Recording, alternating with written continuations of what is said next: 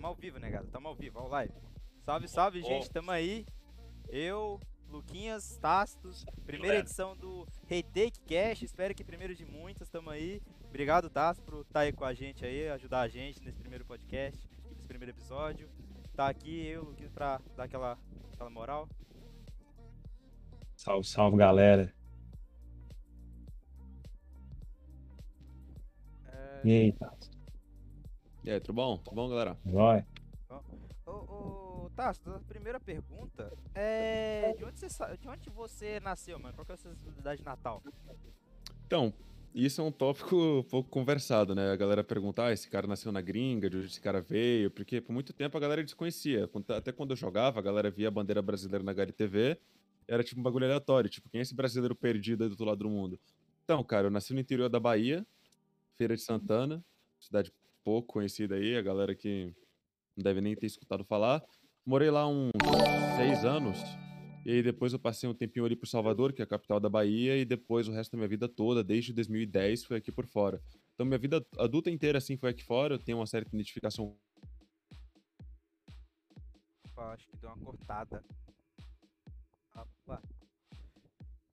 Alô? Acho que você tem quantos anos, cara? Tô com 21, 21 anos. 21, velho? Caraca. Pode dar repetida, por favor, que eu acho que cortou, que minha internet tá um pouco instável por causa da chuva. E agradecer. Opa. Posso, posso então. Eu tava falando que eu nasci no interior da Bahia, né? Lá pro Feira de Santana. Sim. Morei seis anos por lá, quatro em Salvador, que é a capital. E a minha vida adulta inteira foi passada aqui no, nos Estados Unidos, morando aqui fora. Sim. Então você, você só cresceu aqui no Brasil até os 10 e o resto da vida você morou fora, então seu inglês, então, já que você trabalha no time fora, é bastante excelente, acredito, né? É, então, acho que o meu, portu... o meu português é até menos evoluído que o meu inglês hoje em dia, né? Eu falo melhor inglês do que o português, o... até porque eu parei no Brasil na quinta série, né? Então o vocabulário em português, assim, não é tão extenso. É mais fácil. Não evoluiu tanto. Mas aqui, é... além do CS, você pegou algum outro jogo? Você... Qual jogo você gosta de jogar quando você tá treinando? Como é que é? Então, na verdade, eu não comecei pelo CS, aliás, eu comecei pelo Crossfire na época da FPS. Eu jogava Crossfire competitivo aqui fora. E eu fui meio que parte daquela leva de jogadores que foi influenciado diretamente pelo Fallen. Porque o Fallen era um cara que veio do 1.6, e como 1.6 no Brasil não estava na época dando renda, não, tá, não era mais um jogo assim grande, ele foi pro Crossfire na época, acho que jogou na, no time da PEN. E aí aconteceram coisas, vira e mexe, ele montou a line na época que virou a Kabum, que era o Fallen, o Feiro, o Henrique, o Lucas, o FNX. E aí, cara, esses caras montaram um time de duas modalidades, eles jogavam Crossfire e CSGO.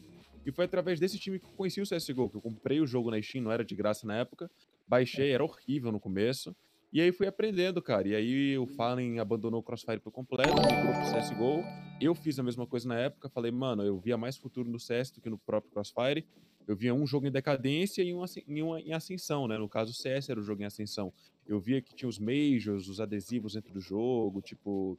E aí eu comecei a aprender sobre a história do 1.6, os caras como Forest, o Get Right, que, tipo, já eram lendas na versão anterior do jogo, o Neo, e eram também lendas no CSGO. E, mano, fui me inspirando por esses caras e fui comendo o jogo até que chegou um ponto que eu entrei no competitivo de vez.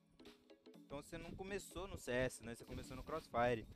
Exato. Cara, eu peguei esse, essa época do crossover, se não me engano, tava na quinta série, quinta, quinta, sexta série, que foi lá Nossa, pra minha 2011, 12, né, que ele lançou aqui no Brasil. Crossfire era bom. Era brabo, o Crossfire era um jogo assim, brabo.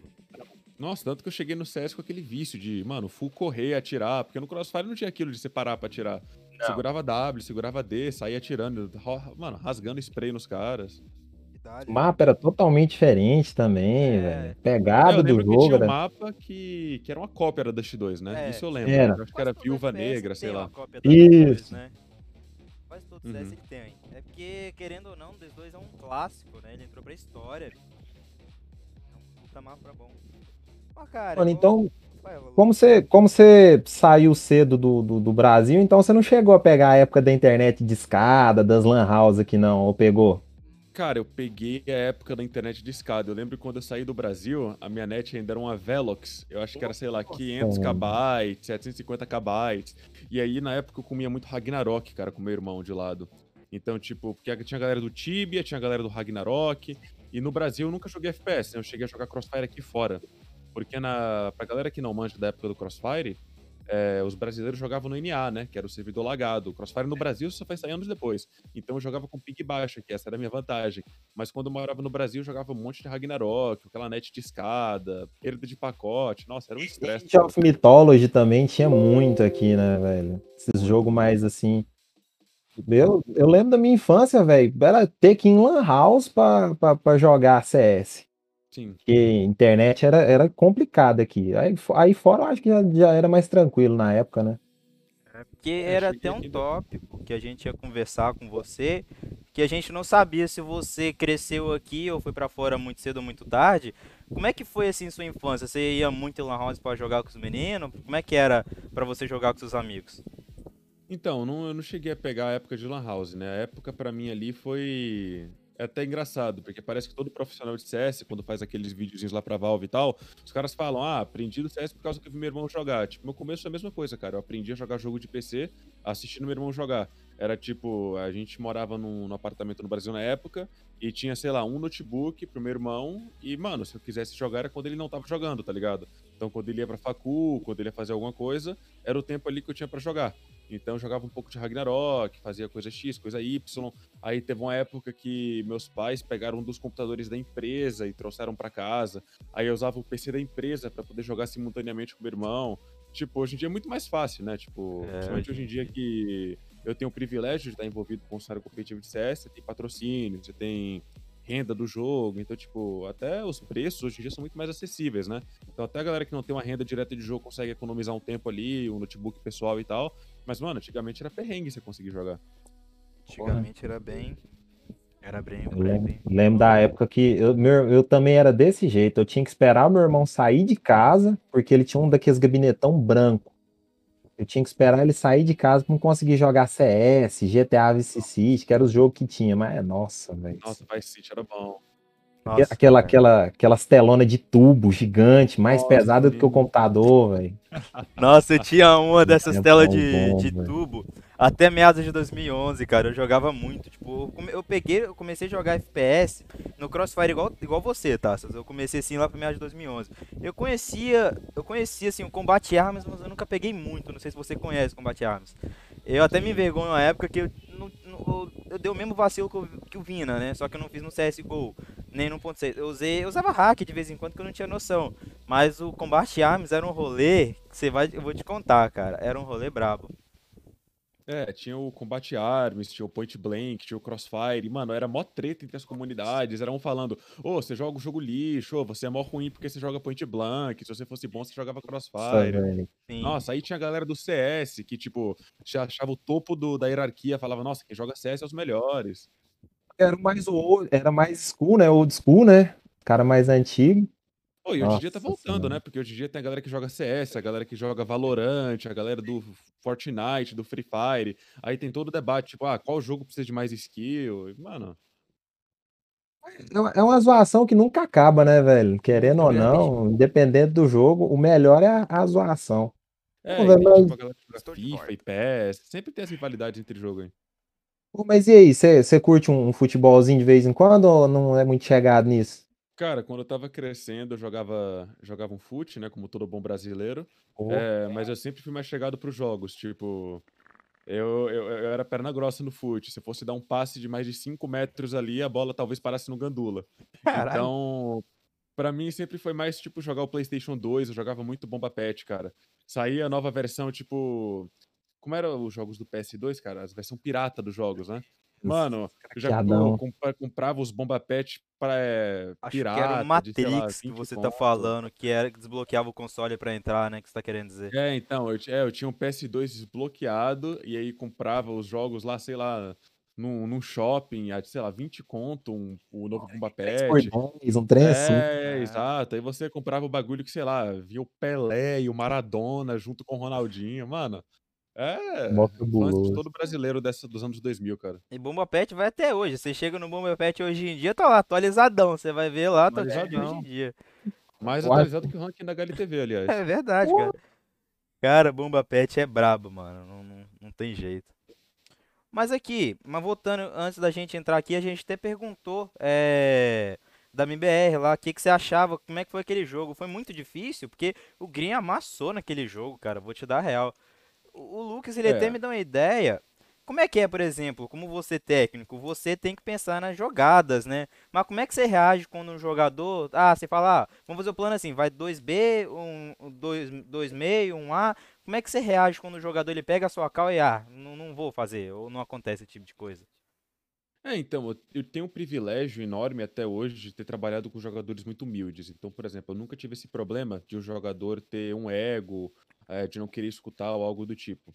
Mas o nosso time tem uma certa dinâmica, né? A gente tem o nosso IGL, que é o Sheik Zula, e a dinâmica é assim, ele passa cá, o ponto final é dele. E eu sempre sugiro muita coisa. E a gente tem uma relação muito mútua de muito respeito. Então, se eu sugiro alguma coisa, ele sabe que eu tenho confiança e eu tenho uma lógica por trás do que eu tô sugerindo. Então, ele sempre leva em consideração e às vezes, ou ele faz a cal que eu passei, porque eu não passo tantas pro jogo, porque eu deixo a liberdade para ele, ou ele pega a cal que eu passei e ele viu, é, ele, ele vê o que eu tô enxergando e talvez ele adapte, ele faz um ajuste para melhor ir com o que ele quer fazer também. Então, tipo, nunca tive esse problema de jogador falar, não, não quero fazer essa cal, whatever. Tipo, acontece de eu falar um bagulho e o jogador falar, não, tipo, não vai rolar porque os caras estão fazendo um bagulho que não vai deixar que isso funcione. E beleza, porque na minha cabeça o jogador sempre tem a melhor leitura porque ele é o cara no meio do jogo, ele tá sentindo o jogo, tá ligado? Eu posso estar vendo alguma coisa, mas quem tá sentindo o jogo no fim das contas é o cara. E em relação ao jogo da MBR ali, com o Green jogando muito bem, é, aquilo dali foi frutos, né, de, de um trabalho individual dele, tipo, jogando DM, vendo demos, aprendendo todo dia, como também um trabalho coletivo. Nosso time estava muito bem estruturado na época, a gente tinha uma line ali estava junta há 3, 4 meses naquela época, que pro Tier 2 do NA é um tempo extenso, lines no Tier 2 aqui mudam com muita frequência, porque é jogador comprado, é jogador com compromisso pessoal e etc. Então a gente teve um bom tempo para treinar para aquele campeonato da Summit. É, o nosso coletivo estava fechado e juntamente com isso, cara, veio na base de um antitático que eu tinha preparado para aquele jogo. Então a gente sabia muitas coisas do que esperar, onde os caras, como os caras iam abrir os pixels, é, quais flashes eles iam usar, quais smokes, o que cada smoke significava. E com isso a gente estava no meio do jogo ali, cara, todo mundo com um entendimento bom de onde os caras iam estar no mapa, de qual time a gente precisava fazer tal play. E o Green, então, cara, com a mira absurda, você colocando ele no lugar certo na hora certa, o cara vai conseguir as kills, sabe? Então, foi tipo meio que a junção de tudo, mérito individual dele, mérito coletivo da nossa equipe, que eu acho que proporcionou aquela performance. Brabo. Pô, mano, mas, mas de vez em quando, assim, você não, você não vê os caras fazendo um, um trem errado, você não dá um- uma vontade de mandar um, porra, velho, não era pra ele fazer isso. Ah, não não. Às vezes eu dou uns puxão de orelha, mas, por exemplo, no meio do treino, é puxão de orelha toda hora. Tipo, nossa, o que os caras escutam no treino, os caras saem de cabeça cheia. Mas na hora do jogo, é... a gente tem que saber limitar, né? Tipo, às vezes aquela linha que é bem fina ali entre a crítica e você falar um bagulho que talvez te ganhe um round. Então, por exemplo, se o cara cometer um erro que eu não vou conseguir resolver no meio do jogo, eu nem pontuo, porque aquilo dali só vai tirando confiança, tirando confiança, tirando confiança do jogador. Então aquilo daí é uma coisa que eu anoto e pro nosso review, que a gente revê quase todos os nossos jogos, se não todos. E ali, quando a gente tá revendo o jogo, eu falo pro cara para na próxima vez ele já tá mais afiado na decisão. Mas no meio do jogo ali tem que tomar cuidado com o que você pontua ou não pontua, porque às vezes você pode acabar tirando confiança do cara se ele sente que ele tá errando demais e custando round pra equipe.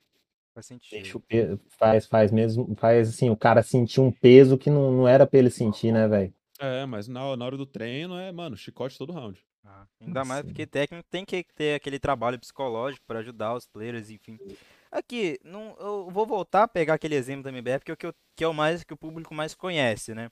Mas igual aquele jogo na, na Overpass, foi um jogo muito extenso. Como é que vocês lidam com um jogo assim, que a carga dele é muito longa? Vocês fazem estratégia a cada round? Ou vocês tentam pensar num round assim, que ah, nós ganhamos esse aqui, nós já vamos pensar naquele ali que se nós ganhar? Como é que vocês trabalham com ele? É, então normalmente é o round a round, né? Até porque nenhum time tem um repertório de táticas para você fazer uma tática diferente todo round por 60 rounds. É, normalmente, todos os times ali, se você fala de overpass, você tem um hold principal, que é uma padrãozinha, você tem umas duas ou três variações daquela padrão, e você tem, sei lá, as suas finalizações, algumas táticas premeditadas, mas muito do que acontece no jogo hoje em dia é você iniciar num hold que todo mundo conhece, e aí você vai fazendo decisões, tipo, levemente diferentes, que vão ali alternando como o round vai acabar. Então, você pode ter quatro holds, beleza, mas aqueles quatro holds podem acabar de centenas de maneiras, dado ali os eventos do round. Então, o que acontece com um jogo desse, que é extenso, é muito desgastante, é você tenta não inventar muito. Você tenta não falar, nossa, só porque o jogo é extenso, a gente vai mudar completamente como a gente joga. Não, mano, continua jogando como você treina, se mantém naquela constância e joga como se fosse qualquer outro jogo. Não importa se tá 30 a 30, 10 a 10, 10 a 0, tá ligado? Você continua lendo a situação do jogo e você fala, mano, os caras estão fazendo isso, a gente vai reagir fazendo isso. Você não tenta propor demais o seu jogo, você não cai nessa armadilha de tentar inventar coisa nova. É que os caras falaram ali, round a round, igual o Kogu fala, valoriza, vamos round a round que você ganha o jogo. Exato. Cara, cara no, no, no, futebol, só te cortando aí rapidão, João. Tranquilo, tranquilo. É, no futebol, assim, como eu jogo bola bastante, a gente tem um negócio seguinte, principalmente goleiro. Quando vai, o cara vai cobrar o pênalti, aí, o jeito que ele posiciona para bater a bola, a, a, a perna, a gente já tem uma noção de onde que ele vai chutar. Uhum. Você faz essa leitura durante a partida, tipo, você já pegou, tipo, por exemplo, o Fallen tem um tique toda vez que ele vai abrir o bombear. Sim. Então você pode, você pode saber que ele vai abrir dessa maneira. Você, você faz essa leitura, passa essa cal pros caras. Aham. É, tanto que, por exemplo, já que a MBR não é mais um time, a gente posso falar um pouco sobre isso. Uh, eles tinham, por exemplo, a Play no Inferno, que a gente sabia, que acabou, o Inferno não caiu naquela MD3, mas caso tivesse caído, a gente sabia que o Fallen até trouxe para Liquid recentemente, que é um smoke que ele faz da base, é, isso de TR, ela cai ali no carro e ela deixa uma brecha na esquerda. Mano, sempre que ele fazia aquela smoke, o KNG passava pela esquerda, fazia um domínio rápido e tava pegar um cara desprevenido pelo Fallen. Então, tipo, eu falava pra galera, mano, se cair inferno nessa MD3, rolou o domínio banana deles rápido com essa smoke, a NG vai estar tá comendo pela esquerda da smoke, é uma one way pra ele, ele vai tentar abrir o Fallen e te pegar desprevenido. Então você pode ficar nesse lugar e pegar ele. A gente jogou com três na Dust 2 naquela MD3. O round, teve um round que o Green tava no bunker e ele matou, tipo, três caras saindo da casinha do fundo, depois ele virou matou um cara do bombe. Aquele round, é, no meio do round, eu falei, galera, a gente tá em desvantagem numérica. É, eles estavam em uma situação parecida com a EG, onde eles pararam mira meio de round. Eles reagruparam fundo e entraram na mira. Vamos dobrar fundo, Junior e Green. Mano, dobramos fundo no meio do round, Junior tirou o primeiro contato, o Green foi lá e, tipo, no mérito da mira dele, beleza. Mas é aquilo, se a gente tivesse apostado B, não teria existido aquele round, tá ligado? Então foi através de uma leitura de um jogo prévio que eu tinha visto da MBR, que a gente conseguiu destacar pro fundo e ter noção que os caras iam querer finalizar por lá. top demais, mano. Brabo. Caraca. É... Agora eu não lembro o que, que eu ia dizer, cara. Mas. Voltando ao tópico que eu tava pensando antes disso. É, como é que é ver, tipo, você. Já que você. Você trabalhou com o Green um tempo, né? O Green e o Júnior trabalham um tempo, né? Como é que é ver esses caras assim que você ajudou a trazer pro cenário? Como é que é ver ele ser contratado por um time grande? Como é que você vê, como é que é, é ver a evolução deles, eles crescendo, passando por um time tier 1?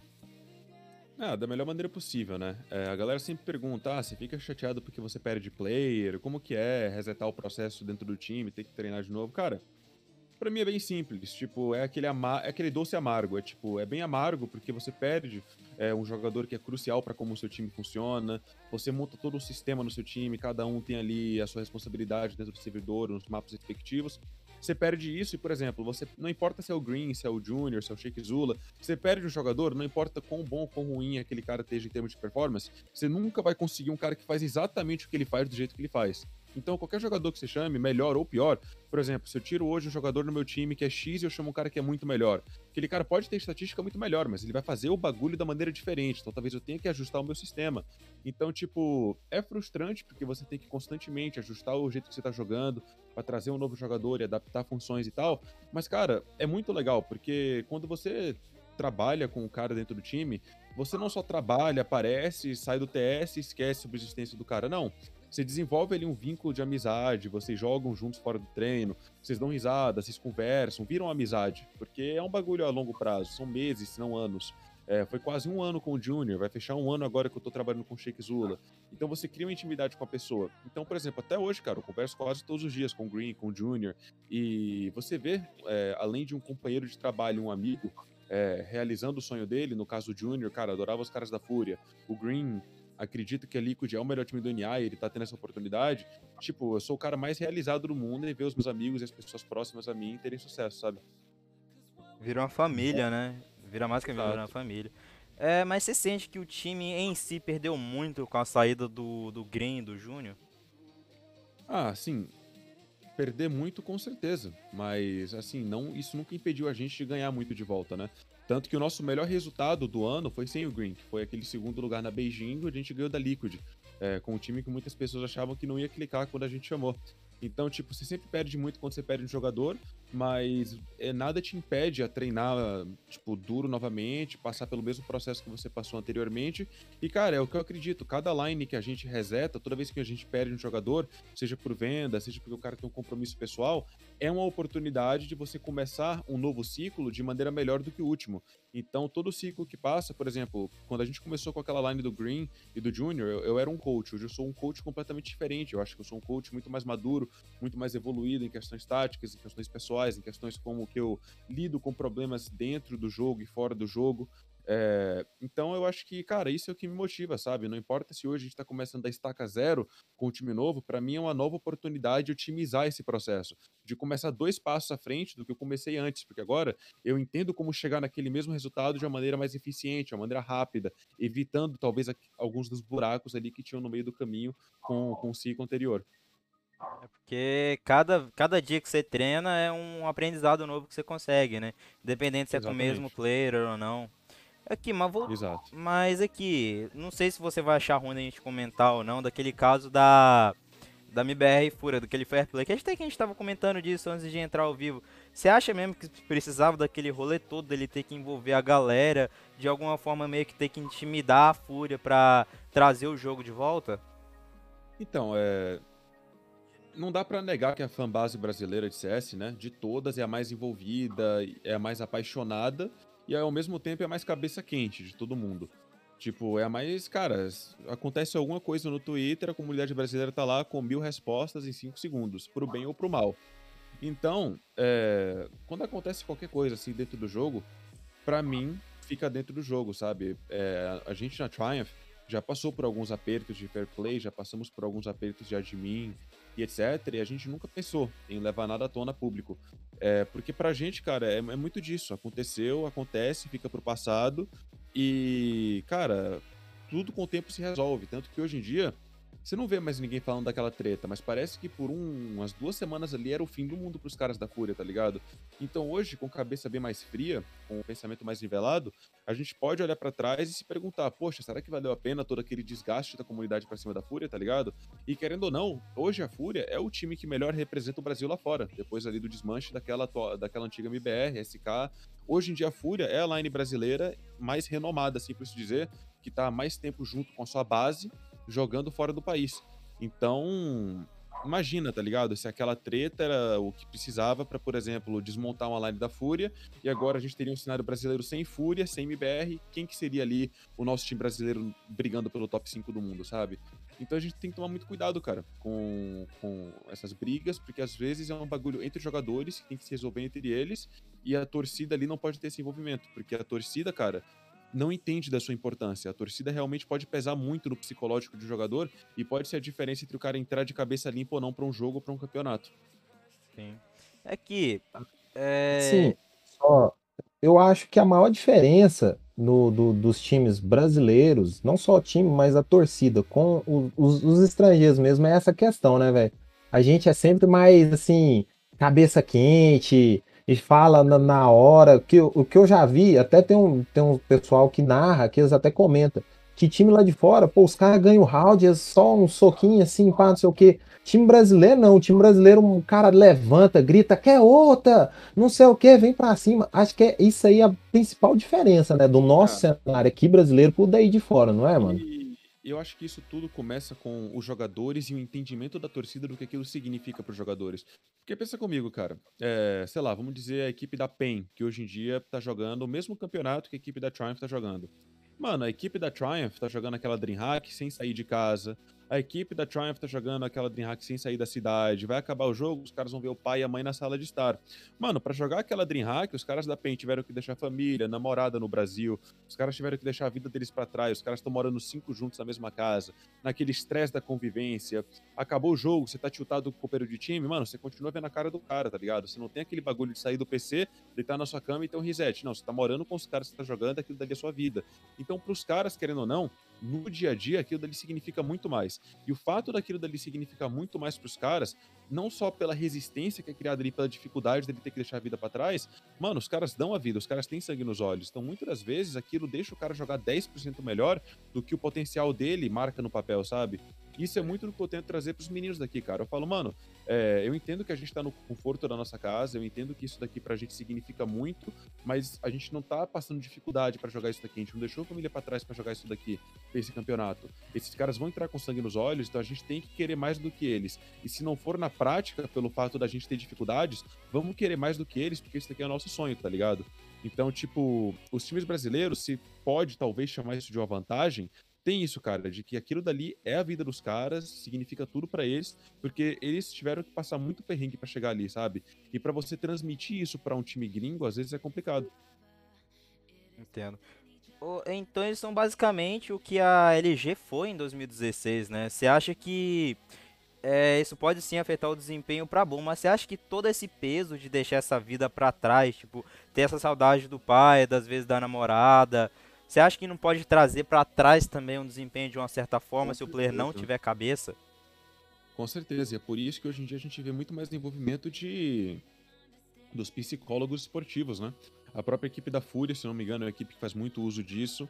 E, cara, é um, cara, um calendário bem planejado. Antigamente não era algo que se discutia muito, mas hoje em dia, cara, para um time que é brasileiro e joga fora do país, é, com certeza um calendário bem planejado vai fazer toda a diferença. Você planejar ali bem as férias, você planejar um período onde os jogadores podem ver a família, talvez você planeje uma viagem de uma namorada ou da família do jogador para um major, para um campeonato que é importante, para que o cara possa ter aquela convivência ali de de uma semana para dar um reset no psicológico, porque, mano, querendo ou não, é, todo mundo quer ter a sua vida, né? E se você deixa muito tempo a vida para trás, complica no psicológico e pesa na performance dentro do servidor.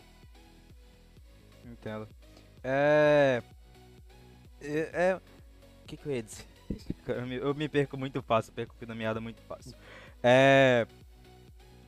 Mas como é que é, tipo, por exemplo, você é, vê esse pessoal assim indo para fora, essa evolução do cenário brasileiro, você acha assim que essa, essa, essa, essa estrada que esse pessoal da LG fez em 2016, que começou lá com o pessoal do Kogu até, do Gaulês, que igual viu o flow do Gal uma vez, o pessoal falando, nós criou a estrada, não sei o que, nós fez a estradinha de terra e asfaltaram. Não sei se você percebeu esse, não, não sei se você viu esse flow. Como é que você acha? Você acha que ele facilitou muito esse pessoal? Tipo, igual a Fúria foi para fora, a Penha agora foi para fora também. Uh, e a Team One que já tá fora um tempo, você acha que ele facilitou muito com esses campeonatos da GC para você poder evoluir muito para chegar lá fora? Ah, com certeza, né? Eu acho que é, a gente pode falar muito tempo aqui sobre a influência que o Gaules teve no cenário brasileiro de CS e a gente não teria tempo suficiente. Porque pode se falar muito bem, podem falar mal, podem opinar o que quiser sobre o crescimento que o Gaules exerce, mas o que é indiscutível é que se hoje um time irrelevante brasileiro de cinco jogadores que ninguém conhece vai jogar fora e o Gaules faz uma transmissão daqueles caras e ele hypa o fato de que é um time brasileiro contra o mundo, vai dar 50, vai dar 60, vai dar 70 mil de visualizações. Por exemplo, a equipe da Triumph não era conhecida. Aquela MD3, MIBR contra Triumph, que aliás foi transmitida pelo Gaules, foi o que mudou ali completamente a imagem do nosso time. Hoje em dia, os brasileiros conhecem o nosso time. Muitas das vezes tem brasileiro com o coração dividido quando vê jogo da Triumph contra Team One, Triumph contra PEN. Muito daquilo porque a comunidade do Gaulês descobriu que a Triumph tinha um coach que era brasileiro. Foram lá. Mano, eu acho que em um dia eu fui de tipo 700 para 2 mil seguidores, 2.500 seguidores no Twitter. Isso porque, tipo, o Gaulês falou de mim na live dele. Então, por exemplo, é, você fala de um cara como o Gaules e o que ele tá fazendo atualmente pelo cenário brasileiro, ele está facilitando e muito o crescimento e a imagem dos jogadores para os caras poderem se profissionalizar cada vez mais. Por exemplo, Cacerato. Quando a Fúria começou a jogar aqui fora, mano, o Gaules hypou o Cacerato em um nível absurdo e, tipo, o Cacerato viveu para aquele hype. Ele é um cara absurdo dentro do servidor, mas o Gaules criou toda uma imagem, todo um hype em torno do Cacerato que a comunidade começou a pensar, putz, mano, começou os memes, Cacerato, Colzeira brasileiro, tudo aquilo, aquilo hype, aquilo dá confiança pro cara, aquilo dá o prazer do cara entrar no servidor e querer, mano, matar 30, sabe? Então, no que a gente pode falar de uma maneira mais lógica, foi que aquele time do Fallen, a Cade LG, criou a estrada e falou, mano, é possível vir para cá para fora e jogar. Tanto que chamaram aquela Golden Chance, que virou o time da Tempo Storm, expandiu, no caso, dobrou o número de times de 1 para 2 brasileiros aqui fora. E agora eu acho que com toda a publicidade que o Gaules possibilita o time brasileiro ter jogando aqui fora, é, viabiliza muito mais um projeto de um time brasileiro vir pra cá pra fora, porque entendendo que, mano, é só o Gaules transmitir um jogo seu, que agora o seu time é mais conhecido, tem mais imagem. É, então hoje em dia a gente vê uma expansão absurda. PEN, Team One, um jogo da Team One transmitido pelo Gaules em Katowice, lá deu, sei lá, perto de 100k de visualizações, eu acho. É, tinha o BT também transmitindo o jogo, deu 10, 20k no jogo da Team One. Então, cara, a gente tá vendo um crescimento absurdo de visualizações em jogos de times brasileiros. E é isso, cara. Viabiliza mais os projetos, traz mais patrocinadores e a gente vai ver cada vez mais os times para cá. E eu vejo isso com os melhores olhos possíveis. É, tá chegando até o ponto de que talvez faça sentido os times pararem de viajar. Porque tem tanto tem mais times brasileiros hoje competindo ali pelo top 30, top 50 do que times norte-americanos, cara. Hoje no cenário norte-americano você tem a Bad News Bears, a Triumph, a Extra Salt e a High Coast. São quatro times ali que podem competir pelo top 30, top 40 da HLTV. Hoje em dia no Brasil, é, eu posso nomear aqui Fúria, Team One, Godsent, MIBR, o Plano, PEN. Tipo, cara, a gente pode, tipo, falar sete, oito times brasileiros. Tem a Casemiro, tem a Sharks, então, daqui a pouco, talvez não faça nem mais sentido essa galera sair. E se for sair, nem mais pra NA, pra Europa, para buscar um nível mais alto de jogo. Por exemplo, se hoje eu fosse montar um projeto de time brasileiro pra ir fora, cara, eu skiparia o NA, eu iria pra Europa. Porque hoje em dia, o cenário do NA, você treina contra 6, 7 times todo dia e você para de evoluir, chega um certo ponto. Na Europa, você tem um repertório de treinos absurdo que realmente torna vantajoso você ter o custo de sair do país. Ô Tastos, uma pergunta que, ouvindo você ouvindo você falar, me veio a cabeça. Por exemplo, igual você falou, que o cenário, o cenário SA, no caso Brasil e, e os países em volta, eles são celeiros de, de players excelentes, igual você falou aí, diversos times, beleza. Mas como é, como é que a gente não tem tantos campeonatos, igual foi ESL, ESL One BH, foi a, foi a, se não me engano, foi a Blast São Paulo. Foi um campeonato assim que você não vê tanto, entendeu? Então, é, eu acho que se dependesse dos fãs, se dependesse da comunidade, deveria ter mais eventos. Uh, eu acho que o grande problema, talvez, é difícil saber, a gente teria que conversar com algum organizador de campeonato, devem ser todas as burocracias, né, com o próprio governo municipal. Eu sei que, por exemplo, na Polônia, a cidade de Katowice, eles incentivam financeiramente a ESL a fazer eventos naquele município. Então, cara, eu tenho certeza se hoje o Rio de Janeiro, São Paulo, Belo Horizonte, Florianópolis, cidades assim de grande porte, Porto Alegre no Brasil, falar assim, ou oh, ESL, a gente quer hostear um campeonato de esportes aqui na cidade, a gente vai ajudar com custos, a gente tem esse parque municipal que é público, é, fechado, com espaço para 5 mil pessoas, que a gente cede para esse evento. Cara, tenho certeza que a ESL não iria hesitar em fazer mais eventos no Brasil, mas eu tenho certeza que para fazer evento no Brasil, cara, deve estar deve, deve tá com deve um, um preço trampo, bem né? salgado. Né? Cara, você acha que o Brasil perdeu muito naquele Major, que era para acontecer no Rio de Janeiro, mas ele aconteceu. Acho que ele foi para onde aquele Major, agora eu não lembro mais. Suécia, eu acho, Estocolmo no fim do ano. É, eu acho que foi pra Estocolmo. Foi pra Europa, né? Pra deixar assim certo. Você acha que o Brasil ele perdeu muito nesse mês? Porque esse mês vai ser histórico, é um sonho que o brasileirinho tá querendo não é de hoje, é um mês no Brasil, Com cara. certeza. Eu só não digo que perdeu mais porque ainda vai acontecer, né? A ESL confirmou que só não tá acontecendo porque realmente o Brasil não tá lidando tão bem como o Covid contra algum dos países da Europa. Então, por essa questão, eles estão estimando que vai conseguir viabilizar um Major por lá e não pela América do Sul nem América do Norte, né? Eu tenho certeza que a Valve não hesitaria em fazer um Major na América do Norte, mas também está lidando muito mal com o Covid. Então, eu tenho certeza que o Major do Brasil vai acontecer, é, seja ano que vem, seja 2023. Esse sonho vai ser realidade. Mas, cara, se fosse um cancelamento completo, se não fosse mais acontecer, com certeza seria uma perda enorme, porque eu tenho certeza que vai ser o Major mais histórico do CSGO, vai ser o Major. É mais barulhento em termos de torcida. E a gente sempre tem que olhar o copo meio cheio e não o copo meio vazio. Eu acho que o Brasil ganhou com esse Major não acontecendo esse ano. Porque o começo desse ano foi extremamente turbulento para times brasileiros.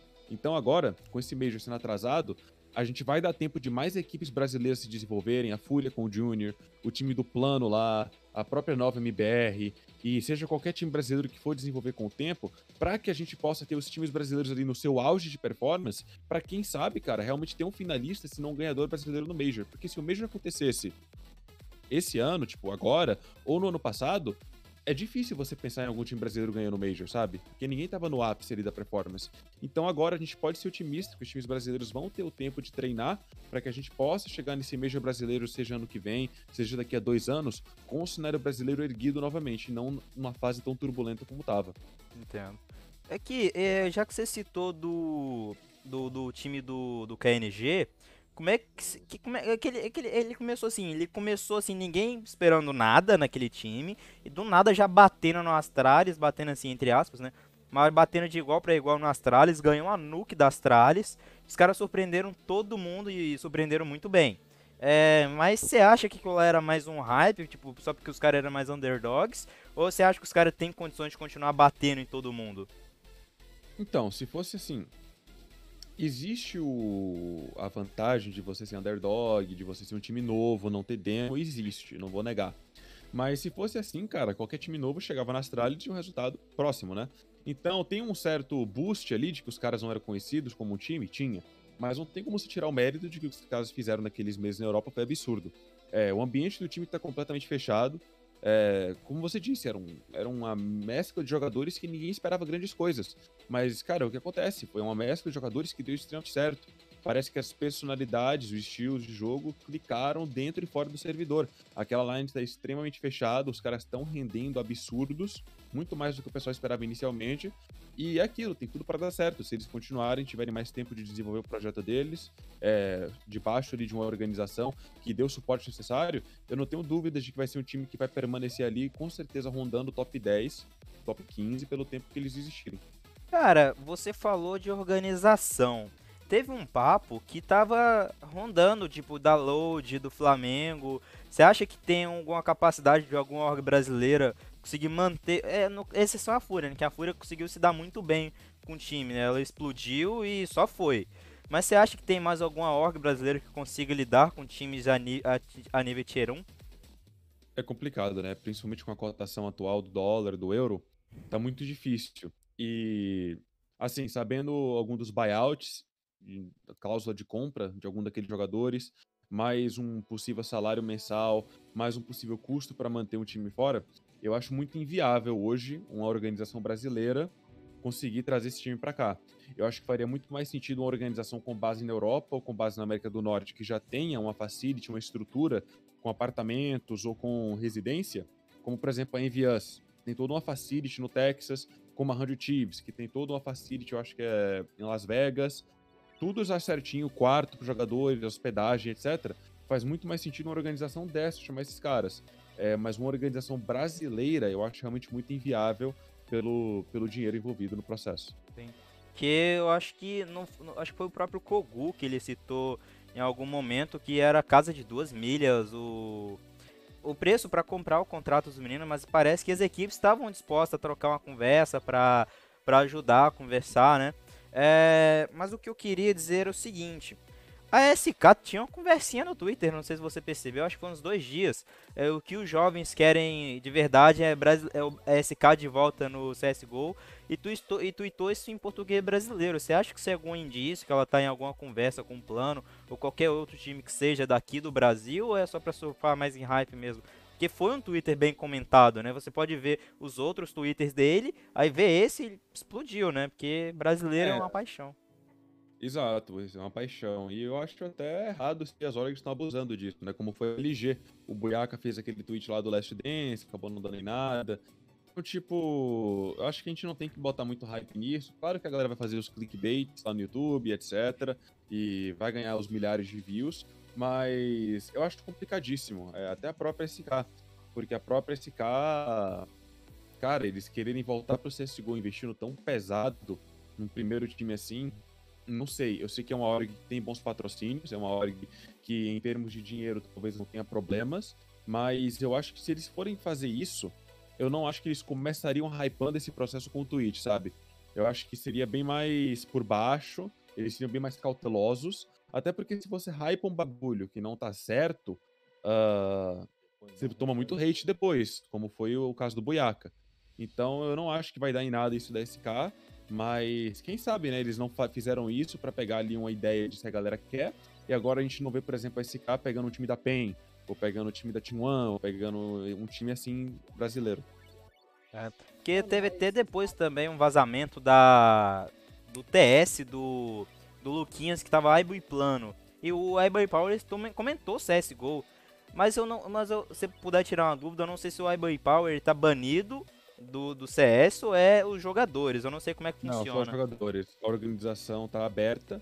Ah, mais uma organização que eu acho inviável. É a iBuyPower, de- notório, cara, que por anos eles não queriam se envolver no CSGO, porque eles não queriam ali fazer o investimento necessário para conseguir uma equipe. Isso é uma equipe norte-americana, que eles só teriam que bancar, bancar salário. É, então você imagina, se uma equipe não queria, se uma org não queria bancar uma equipe só na base do salário, será que vão querer bancar uma equipe na base de buyout, etc? Só se eles conseguiram algum investimento recente, mas eu sei que antigamente a iBuyPower não tinha interesse de ter uma equipe de CS. É, não sei se você viu, continuando nesse, nesse ponto do plano, né? É, não sei se você viu o Gaules comentando, o, a ideia dele foi o seguinte, ah, se vocês não estão conseguindo a organização no momento, não estão conseguindo, conseguir organização estão conseguindo, mas não estão conseguindo chegar num acordo, como está sendo discutido por aí. O Gaules, ele citou o exemplo deles criarem uma organização, começar aqui no SA para criar recurso, pegar patrocínio, e começar a jogar aqui para depois ir para fora. Você acha que seria uma ideia viável começar uma, org aqui no BR? Né? Porque aí você ainda tá com um dos problemas, que eles teriam que pagar o próprio contrato. É. E aí você pergunta, tipo, os caras vão ter 2 milhões para pagar o próprio buyout para começar uma org do zero, com todos os custos de viagem, sem salário e tal. Então eu acho extremamente inviável essa ideia. Agora, a única maneira viável seria se eles conseguirem um grupo de investidores, como foi a Astralis, mas aí daria a mesma coisa de alguém pagar buyout, aí teria que investir em um time de marketing, um time de videoprodução. Então, tipo, arcaria mais custo para os investidores do que eles só acharem uma org, sabe? Então, acho que essa ideia seria ainda mais complicada. É, a única viabilidade dessa ideia seria se eles estivessem sem buyout, mas nenhuma org tivesse oferecendo a casa salarial que eles querem. Aí você começa com sua própria org, paga a sua viagem, joga os campos, prova que você merece o dinheiro que você quer, e aí você recebe proposta, sabe? Mas eu acho que o grande problema agora é os buyouts, a pedida salarial juntamente com os buyouts e o custo de manter um time lá fora. É, o meu plano, é, por se dizer, no lugar deles, seria tipo, mano, pega uma org que tá disposta a pagar os buyouts, assina um contrato de um ano com salário menor do que você quer. Se você tá pedindo 10k, aceita um salário de 5, 6k. Mas aceitam os caras que vão te tirar daquele contrato te dar um contrato de um ano. Joga aquele um ano, porque pensa comigo, cara. Se eles assinassem isso em, jan- em dezembro, já estamos em fevereiro. Olha o tanto de campeonato que já perdemos, sabe? Então, tipo, pega um contrato onde os caras pagam seu buyout, salário bem menor ali na casa dos 4, 5k, talvez 6k doll. É, talvez você nem peça ali um, um dinheiro para você se relocar. Você só peça ali ajuda em bootcamp, compartilha uma casa, como fizeram os caras da LG, pega uma casa, racha todo mundo, tá ligado? Não vai ser a melhor qualidade de vida, não vai ser, mas tá ligado? Corre atrás do sonho naquele ano. É, talvez você pede um corte maior das premiações de campeonato, ou você fala, a gente aceita um contrato base de 4, 4 5 mil dólares e a gente quer ali um bônus por ranking na HLTV, porque a gente confia no nosso nível. Então a gente aceita um salário baixíssimo, mas um salário que vai ficar competitivo ao mercado se a gente chegar no top 20, no top 10, no top 5 da HLTV, sabe? Então, pra mim, tipo, eu não, eu, eu, não sei se eles já fizeram isso, não sei se realmente tá complicado o processo, mas pra mim, logicamente, seria isso. Seria você pegar uma hora que tá disposta a pagar o buyout com um salário menor e você arcar ali o dinheiro e você manusear o salário de acordo com a performance. É, então, Mas, mano, de certa agora- forma. agora Pode sim, falar, Luquinhas. sai- saindo um pouco da linha do, do CS. Cara, você desde, desde quando você tem esse, teve esse sonho assim de ah, eu vou entrar no competitivo do CS? Porque eu tenho certeza que você não, na Bahia você não pensava assim em virar Não. treinador de, do- de time de CS, né, velho? Não, não, eu queria ser doutor. Aí. Como as coisas mudaram. Ah, então, eu acho que. Eu, eu, eu estudava bastante, eu era 100% focado na escola e continuei bem focado mesmo enquanto jogava. É, mas eu acho que o sonho, cara, ele começou a vir quando eu. Quando eu pensei, cara, eu adoro competir, sabe? Eu amo competir. É, eu, eu, eu amo aquela adrenalina de você trabalhar mais do que alguém, ou quando você tá dormindo, você entende que tem alguém trabalhando pra ganhar de você, e quando você acordar, você vai ter que recuperar aquilo, sabe? É aquela mini ansiedade de que tem alguém sempre. Você olhar pro retrovisor e você nunca vê uma estrada vazia. Você sempre vê a galera querendo estar onde você tá, a galera correndo atrás. Então, é, sei lá, essa veia competitiva sempre teve dentro de mim. E eventualmente eu percebi que primeiramente era o Crossfire e depois foi o CS, cara. Eram os meios de como eu podia abastecer essa veia competitiva dentro de mim. Então, tanto que eu comecei no CS como jogador. E, cara, eu comecei a perceber que tá, eu amo competir, mas eu não amo jogar isso daqui 8 horas por dia. Então, como que eu posso continuar no meio? Nossa, eu amo análise, eu amo tático, eu amo lidar com pessoas e trabalhar com projeto de time. Eu adoro, cara, o CS para mim, às vezes eu consigo olhar muito como, como um xadrez, tá ligado? De como um peão tá movendo o outro no mapa, de como um smoke tá fazendo tal rotação, de como o X tá criando o né? Y. Exato. Então eu falei, cara, eu vou virar um analista, eu virei um analista. E eu, por muito tempo, até alguns meses atrás, eu achava que era aquilo que eu queria fazer. Mas hoje em dia eu ainda estaria satisfeito em, em, fazer um analista, mas não a primeira função que eu fazia. Porque eu, eu, hoje em dia eu sinto a necessidade de ter um envolvimento, seja como um assistente técnico, seja como um técnico, mas algum envolvimento direto com o time, de que eu sinta adrenalina do, do dia a dia, de que eu sinta adrenalina dos treinos, de querer melhorar, de que eu veja evolução. Então, para mim, foi isso, cara. É, eu acho que quando eu comecei a jogar o CS, eu falei, caramba, eu tô ficando bom nisso daqui, eu posso competir nisso daqui. E, cara, a sensação de você jogar um MM, de você subir de patente, de você tentar ser melhor do que o cara do outro lado, de você ganhar, de você perder e querer ganhar próxima do cara, é aquele feedback imediato de caramba, eu acabei de perder para aquele cara semana passada, trabalhei duro e agora ganhei dele. Ah, ano passado, cara, a gente não fechava um MD3 contra o time grande. Chegou no fim do ano, ganhamos da Liquid, tá ligado? Então, tipo, não tem nada, não tem sentimento melhor nesse mundo do que aqueles cinco minutos depois da vitória, cara. Você tá, tipo, total perdido no momento e, cara, você treinar todo dia almejando aqueles momentos cada vez mais, para mim é, é o que me inspira a continuar e foi o que me inspirou a entrar nesse meio. Aquela adrenalina, né, de, de jogar, ver o seu time dando certo, encaixando no mesmo time que você perdeu da última vez. Cara, mas você Exato. falou que você começou como player e você falou, cara, eu posso ser analista, posso ser técnico. Mas por que, que você quis virar técnico assim tão cedo? Porque você tem 21 anos, cara. Player assim tem gente assim jogando, tipo, e tem gente até mais velha, tipo Fallen, né? Que eu acho que tem 28, 29, uhum. se não me engano. Cara, a galera sempre pergunta, ah, por que você não queria continuar jogando? Cara, porque sinceramente tem coisa que eu preferia estar tá fazendo do que jogando DM, mil kills de DM por dia, ou investir muito tempo no individual.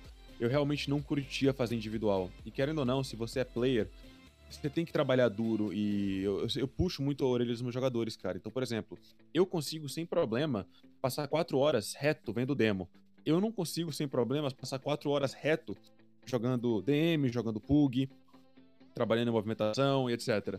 Então, jogando FPL, seja o que for.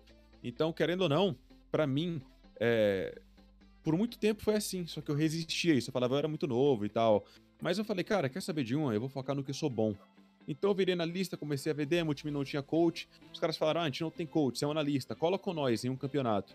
Que foi a Road to Rio ano passado, MD3 que a gente ganhou do Code9. Foi o primeiro jogo que eu tava no servidor como coach. Eu era analista, só tava ali porque não tinha coach. Os caras falaram, mano, adoramos você aqui no server com nós, você deu um input legal, cola na próxima, cola na próxima. E aí, todas as MD3 eu tava lá. Chegou em, na Blast, cara, que a gente chegou na semifinal, foi na quarta final contra a GNG, os caras falaram, ou, oh, você vai virar coach do time. Eu falei, vou virar coach do time. Os caras falaram, você vai virar coach do time, tá aqui o contrato. Caralho. Mano, assinei contrato de coach. Aí, tipo, tô nessa aqui, vamos fechar agora em março o primeiro ciclo de um ano. E vamos ver para onde o futuro vai levar, né? Mas como é que foi assim que eles te encontraram? Tipo, você falou, vou virar analista, beleza. Mas como é que a Triunfo chegou até você? Então, poucas pessoas sabem é que o meu segundo time de CS, assim, competitivo mesmo, foi com o Green. Eu era teammate do Green. E a gente ficou a, tipo, uma MD1 em 2017 de jogar um Minor. A gente perdeu, tipo, 16 a 14 da Complexity na época. Tá até na HLTV o jogo, eu acho. E se a gente tivesse ganho aquele jogo, a gente ia pegar uns caras da MDL e se a gente ganhasse, a gente ia pro Minor. Então, tipo, já tinha uma amizade. Eu sou amigo do Green, cara, desde 2016, eu acho. Eu lembro que a gente assistiu o Major de Columbus, junto na época, se não me engano. A gente conversou sobre, quando a LG ganhou. Então, tipo, eu e o Green, cara, a gente tá aí há tempo, né? Eu conheço ele desde que a gente tava no equivalente da Liga Aberta da Gamers Club, por exemplo. Então foi através do Green. Eu também já conheci o Voltage, que era o WP do time na época. Eu conheci o Shake Zulu, tinha jogado contra. Eu então eu conheci a galera do time. E, mano, todo time que o Green entrava, ele falava: Você quer virar coach? Eu falava: Não. Você quer virar coach no time? Eu falava: Não. Chegou na Triumph, ele falou: Mano, você quer colar? Eu falei: Quer saber de uma? Vamos. Então foi tipo, insistência dele, ele tava insistindo já um ano, um ano e meio, e foi quando eu finalmente falei sim. Ah, ele já era amigão seu, aí ele te trouxe o triunfo, né? Uma história Exato. bacana, cara, uma história bacana. Mas aqui, já que a gente tá falando de play, como é que você se sente vendo assim? A gente já conversou sobre a estrada do Brasil, que agora é viável, mas como é que você se sente, mesmo você sendo técnico de um time americano, mas como é que você sente vendo que o Brasil agora ele voltou a ser grande no CS? Porque ele, ele não tinha uma participação grande no CS, eu acho que desde 2012, que foi quando a MBR aposentou e agora voltou em 2018, né? Mas como é que você sente vendo essa ascensão do Brasil agora dentro do CS, que voltou em 2015 e 16 com a, LG, com a acho que foi a Kabum, depois a LG, virou SK e daí foi a vida, né? É, eu tenho sem medo, sem medo nenhum de dizer que hoje o, CSGO, é, ele é maior no Brasil do que em qualquer outro país do mundo. O Brasil hoje é o centro do CSGO, na minha opinião. Em termos de engajamento, em termos de visualização, em termos de tudo.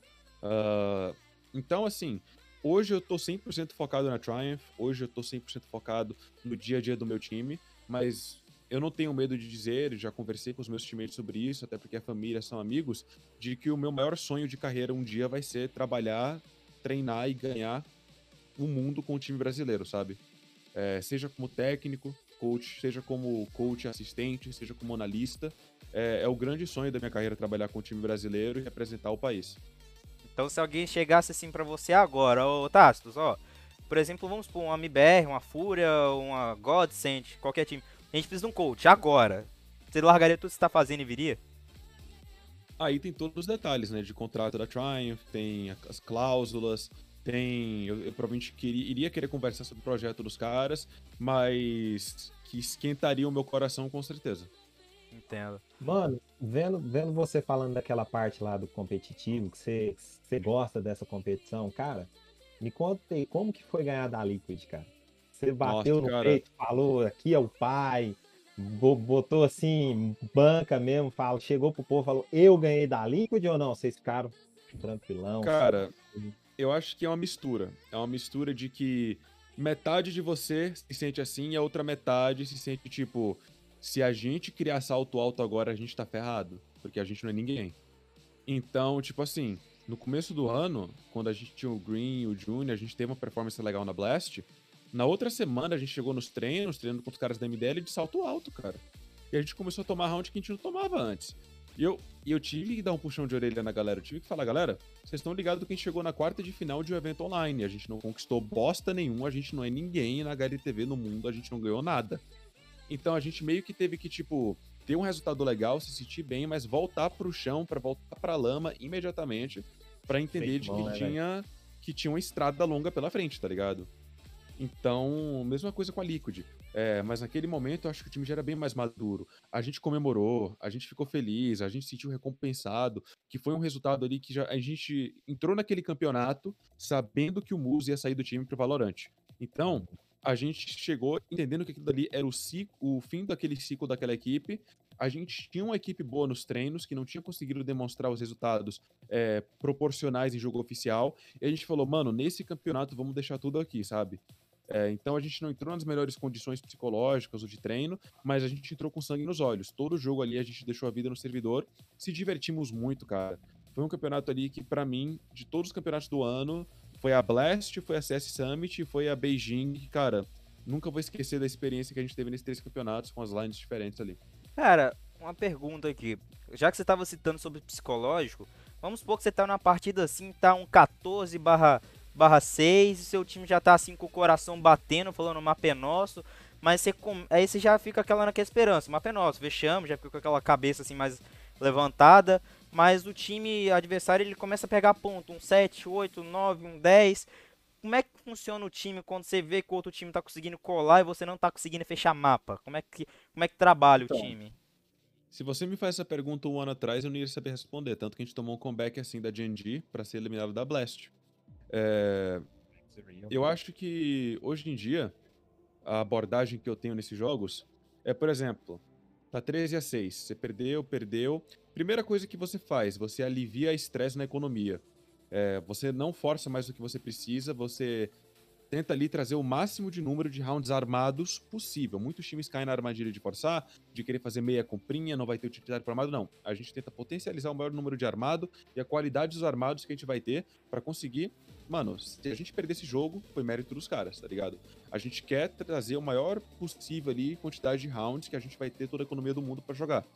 É, então essa é a primeira prioridade. A segunda prioridade é utilizar bem os pauses para não reclamar de tipo, ah, a gente tá perdendo por isso, por isso, por aquilo. Não, a gente vai falar, mano, os caras estão ganhando por isso, por aquilo, por aquilo. Esse Boa. foi o ajuste que os caras fizeram e é assim que a gente vai ajustar de acordo com o ajuste deles para tentar trazer de volta é, alguns rounds por aqui. Porque se a gente ficar falando, ah, a gente tá perdendo por causa disso e daquilo, talvez você não coloca foco suficiente no que os caras estão fazendo para ganhar de você, tá ligado? Então, isso é alguma das coisas que a gente tenta manter ali em mente e utilizar bem os pauses para ter boas decisões econômicas e bons ajustes ali no meio do jogo. Uhum. E quando acontece, vamos supor, ah, beleza, eu tô jogando, aí você acaba que meio que perde o pause, você não consegue trazer essa aura essa hora de reset pro time, o time consegue virar e ganha o mapa. Você já estava assim reanimado, que você estava quase fechando o mapa, você perdeu o mapa. Como é que você consegue se resetar para jogar no outro mapa? Que eu acho que aconteceu um caso assim com a MBR, né, que ela estava quase ganhando da da Astralis ou da da G2 lá na Vertigo Nuke, se eu não me engano. Aí eles tomaram um comeback, perderam o mapa, aí eu acho que foi para D2, alguma coisa assim, e conseguiram ganhar esse mapa. Como é que você trabalha esse esse reset mental para tentar chegar no outro jogo assim neutro. O contexto é sempre diferente, né? Se isso acontece contra um time que é muito superior a você, por exemplo, se eu tô jogando contra Astralis e eu tomo comeback, eu falo, galera, olha o mapa que a gente acabou de jogar contra os melhores caras do mundo, mano. A gente perdeu ali no detalhe. A gente tem total condição de chegar agora e fazer mais um mapa competitivo, bora pra cima, tá ligado? Agora, se você tomou um comeback, por exemplo, para um time tier 3 e você é um time tier 1, Aí você fala, você dá aquele puxão de orelha e você fala, galera, olha o que aconteceu agora. Perdemos o mapa para nós mesmos, não foi os caras ganharam da gente. A gente perdeu aquele mapa para nós mesmos. É o que eu falo pro meu time, cara. Os caras nunca vão ganhar o 3x5, a gente vai perder o 5x3.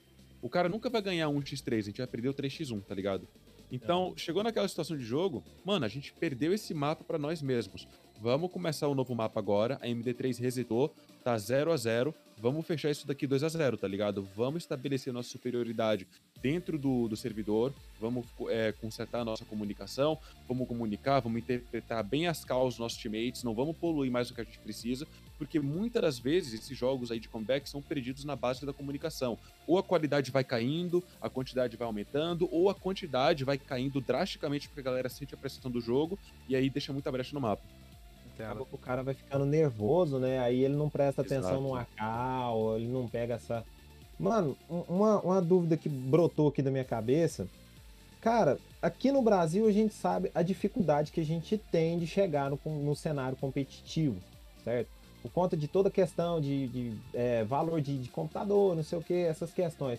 Agora, e aí fora do Brasil? Quais as dificuldades que você mais vê assim que a galera tem ou você acha que é bem mais tranquilo? Cara, eu acho que aqui é bem mais tranquilo alguém começar jogando jogos de computador, com certeza. É, tanto que hoje no Brasil, eu acho que muito do crescimento do CS, apesar dos periféricos no Brasil ainda terem um alto custo, é mais uhum. acessível, porque antigamente você não conseguia nem comprar um PC no interior. Hoje em dia, pagando preço, você consegue, sabe? Então, hoje em dia, a gente vê jogadores, por exemplo, eu tava vendo uma live, acho que ontem era do Léo Drunk jogando, e o KNG fez uma piada. Ah, quem dá o primeiro que é outro, paga um Beritz. Aí o Léo deu um que é outro. Ele falou, mano, na minha cidade nem o Beritz tem. Então, tipo, você pensa que na cidade que o Léo deve morar, 20 anos atrás, 15 anos atrás, você não conseguia comprar um PC, tinha que ir pra Lan House, tá ligado? Então, hoje em dia, o contexto é muito diferente. Hoje em dia, se você consegue comprar um PC, você compra. Antigamente, se você conseguisse, talvez você tivesse que ir para outra cidade, para capital, para buscar a máquina. Era todo um perrengue. Então, aqui, com certeza, a resistência inicial de um cara conseguir jogar um jogo competitivo é muito menor. Agora, no Brasil, eu acho que finalmente está chegando a um ponto onde, por exemplo, o cara não precisa jogar CS, o cara pode jogar Free Fire. Então, o cara pode começar pelo celular, tá ligado? Então, por isso que eu não entendo todo o hate que rola pra cima da comunidade de jogos mobile. Porque, cara, aquela galera que joga jogo mobile nada mais nada é, nem todos, mas nada, nada, nada mais nada é do que a galera que está tendo ali a sua primeira oportunidade de estar tá exposta a um ambiente competitivo, seja por PC, seja por celular, seja por console, não tem que haver preconceito. Na verdade, a gente que joga CS há 20 anos, desde o ponto 6, que entende desse cenário competitivo, o nosso papel aqui tem que ser ajudar os caras a estruturarem e apoiar o crescimento do cenário deles. Não denegrir a estrutura e o jogo dos caras só porque é diferente do nosso, sabe? Sim. eu entendo. Porque, cara, eu, eu tenho 23. Então, assim, eu fui ter meu computador mesmo para jogar agora. Porque aqui na minha cidade, aqui em Goiânia, em Goiás, não, não, não tem muito assim de, de, Ah, vou te falar que tem 10 lojas assim topíssimas. Não, tem loja agora. Mas há uns 10 anos atrás, cara, é, pra gente conseguir jogar, por exemplo, CS, a gente tinha que ir em Lan House. Você entendeu? Eu, pô, até pra fazer trabalho de escola precisava ir em Lan House. Porque... Eu acho que o TRK é daí. Justamente. É. Ô, Lucas, tu achando que tá ruim... Aí pra ir pra São Paulo, pra casa do Cacavel. Sim. Lucas, tô achando que tá ruim, cara. Você mora em capital, cara. Eu moro no interior. Aqui você não tem lógica assim especializado. Tipo, eu moro no interior do Espírito Santo, é Coporanga. Tipo, eu acho que ninguém nunca aqui na live ouviu falar dessa cidade, porque ela é muito assim escondida, entendeu? É. A... Vou falar real. Ano passado você não tinha fibra ótica aqui. Ano passado você não tinha fibra. Minha internet era de 15 mega com 1 mega de upload. Você não podia mal mal fazer live. Era muito instável. Você não tem loja de informática, e você, se quiser montar um computador, você tem que correr atrás de internet e pesquisar preço por internet, porque não tem uma infra, não tem esse, essa preparação assim, da cidade para comportar esse tipo de coisa. Diferente do cenário mobile, que você pode ir na loja assim, tudo bem com o celular é caro. Mas você consegue pegar um celular pelo menos para você iniciar num Free Fire, num PUBG. Esse, essa ah, parte de você é... falar do cenário mobile é uma parte extremamente importante. Sim, você vai no Mercado Livre, você compra, sei lá, um Galaxy A51 por, sei lá, R$ 1.500, parcela em 12 vezes no cartão, e aí você consegue, vira e mexe ali com 100 conto por mês e pagando, e cara, é aquele celular que roda o Free Fire, a pessoa conhece o jogo, o cara percebe que ele é bom, ele tem o um talento, e vai que aquele cara depois, é, através daquilo, joga um campeonato, ganha popularidade, aquilo traz dinheiro, o cara compra um PC, ele começa a streamar, depois ele vira um streamer. Ele... Cara, é, hoje eu acho que dentro do Brasil. Exatamente, hoje dentro do Brasil. Eu acho que a gente tá vendo um novo escape, cara. Porque antigamente a gente pode falar de pessoas que talvez começavam a vida na periferia, na favela, jogavam futebol. Hoje em dia a gente vê a galera que nasceu na favela, que nasceu na periferia, virar pro de CS. Então, antigamente, coisa que no Brasil era guardada para classe alta, hoje em dia é cada vez mais caro. Finalmente, a gente tá vendo esse acesso chegar a mais pessoas e muito disso tá chegando agora pelos jogos mobile, porque é aquilo que a gente tá falando, não só um PC, cara, porque você tem um PC, você tem que ter um teclado, tem que ter um mouse, um mousepad, um monitor, tá ligado? Você tem que ter uma conexão na internet. É caro, placa de vídeo. Exato. É um... Então, cara, hoje em dia, uma pessoa que joga Free Fire, às vezes o cara mora numa região legal da cidade, centralizada, o cara tá no 4G dele ali, ele tá com o celular que ele tá parcelando, e ele entra no cenário competitivo e ele percebe que ele tem talento e ele vira um jogador depois, sabe? Então, tipo, tem menos resistência para você jogar um jogo mobile do que um jogo de PC. Até porque no CS, querendo ou não, não só ter um PC, cara. Pra se rodar CS, tem que ter um PC legal, para você ter os melhores periféricos, é um monitor 144. Ah, Tacito, eu não consigo ficar bom? Consegue. Você consegue ficar bom no CS com um PC de mais baixa performance, mas o cara que tem um PC de mais alta performance, o mesmo talento que você, vai estar tá um passo à frente, entendeu? Então, por exemplo, o Cacerato, ele cresceu com periféricos de baixíssima qualidade. No minuto que o Cacerato pegou um PC avião, pegou um monitor legal, o cara deslanchou. O cara treinou com peso no tornozelo a vida toda, chegou na Fúria, teve a estrutura, tirou o peso do, do tornozelo, o cara tava correndo mais rápido do que quem tava, às vezes, na frente dele só pela vantagem de infraestrutura. Pô, mano, eu jogo a 30 FPS, eu sei o que, que você tá falando. Eu fui jogar num computador rodando a 100, 100 FPS livre. Cara, é uma diferença é uma diferença gigante, velho. Eu fui gigante. pegar um computador assim que eu posso falar que eu possa jogar assim sem problema nenhum 2018, 2019, que antes eu tinha um era um Core 2 Duo com a com a 4350 da AMD, tipo assim, eu rodava CS a 800 por 600, 30, 40 FPS. Eu era no máximo Ouro 4 AK1. Eu fui pegar agora o meu PC agora, ele é um i7 2600K com RX 470 e um monitor 144 da OC. Eu fui de Ouro 4 para Supremo. É uma então, diferença. Então, é... E outra coisa, eu digo que performance muda com o computador, cara, mas uma coisa que é unânime de se você tem um PC bom ou não é conhecimento. Então, por exemplo, é...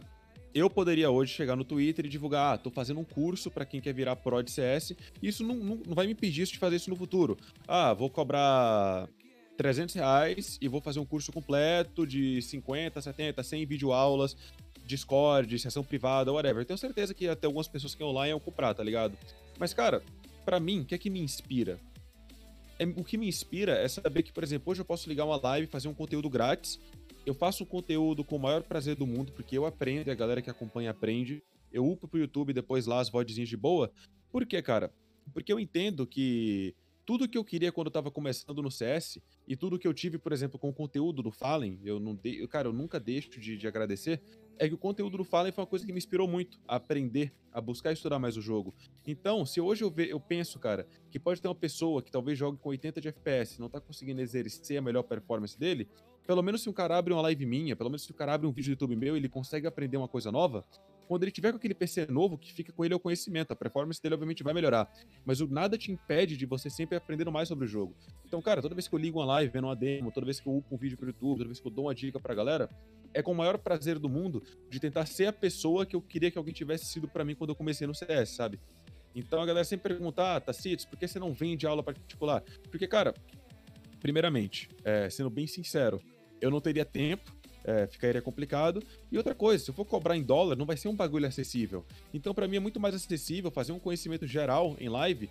E aí, a galera que dá sub, eu, cara, eu nem sabia que, tipo, ia ter botão de sub na minha live. Liberou o botão de sub, a galera começou a dar, eu pensei, pô, como que eu posso recompensar essa galera? Aí eu faço sorteio pros subs, que é um bagulho muito mais acessível, muitas vezes o cara me dá um donate de 80, 100 reais, pedindo pra ver uma demo dele, coisa que eu não faço, sabe? Então, tipo, nada me impede no futuro de tentar, sei lá, fazer um curso para times, mas por enquanto a minha intenção total, cara, é isso, é pegar essa galera que tá começando e tentar tirar aquela barra, aquela de resistência, aquela talvez barra que a pessoa tem medo de entrar no competitivo porque ela não sabe. Então eu tento fazer vídeos de como você marca horário pro seu time para fazer treinos, como você estabelece uma rotina, táticas, coisas gerais, sabe? Porque para mim, cara, isso é o que vai encorajar um novo profissional a entrar no jogo. Então, para mim, cara, isso daí é eu queria ver mais pessoas fazendo. Tem o Gilzeira, tem o BCZ que já fez vídeo de dia, com a galera que ajuda muito o cenário. E eu acho que, cara, o cenário de CS hoje em dia, em termos de conteúdo, tem uma quantidade absurda e é por isso que cada vez mais a gente vê mais jogadores sendo revelados. Porque tem mais conteúdo, a galera começa hoje a estar mais inteligente do que a galera que começou 10 anos atrás, e eu fico muito feliz de que eu me sinto a pequena parte desse processo aí de educação da galera. Entendo.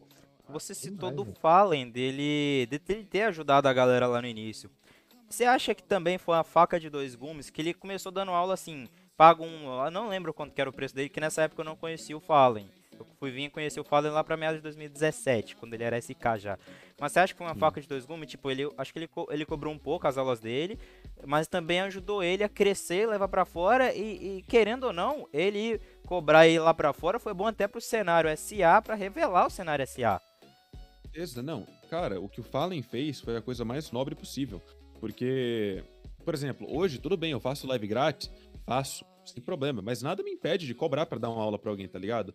Então, por exemplo, cara, o que, que o Fallen fez? O cara já treinava com o time dele, ele abriu ainda mais a agenda dele. Eu lembro que na época era um preço super acessível dava aula pra galera, pegava aquele dinheiro e investia de volta na vida pessoal dele, na carreira dele, para que ele pudesse continuar jogando. Então, se o Fallen nunca tivesse cobrado por aquelas aulas, talvez a gente nunca teria visto o Fallen continuar no CS. Se o Fallen não continua no CS, tem tudo aquele efeito dominó, não teria tido Kabum, não teria tido tal, tal, tal. Então, talvez o cenário brasileiro pro CSGO nunca existisse ou demorasse anos mais para aparecer, sabe?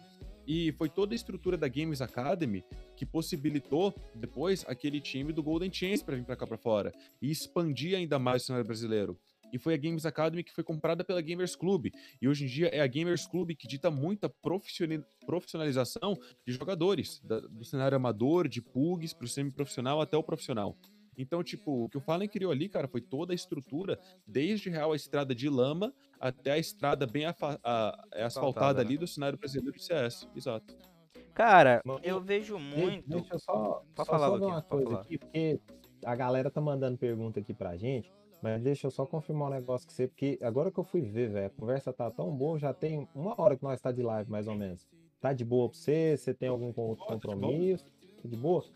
An antes de eu fazer qualquer pergunta aqui, só porque o Capela pediu, porque o Capela é gente boa, um salve. É, o Capela é gente boa, a galera da equipe aí tá de parabéns, por, ainda mais pra arranjar a entrevista com você e toda a estrutura que a galera fez, tipo, o layout, toda, toda a estrutura que a página fez.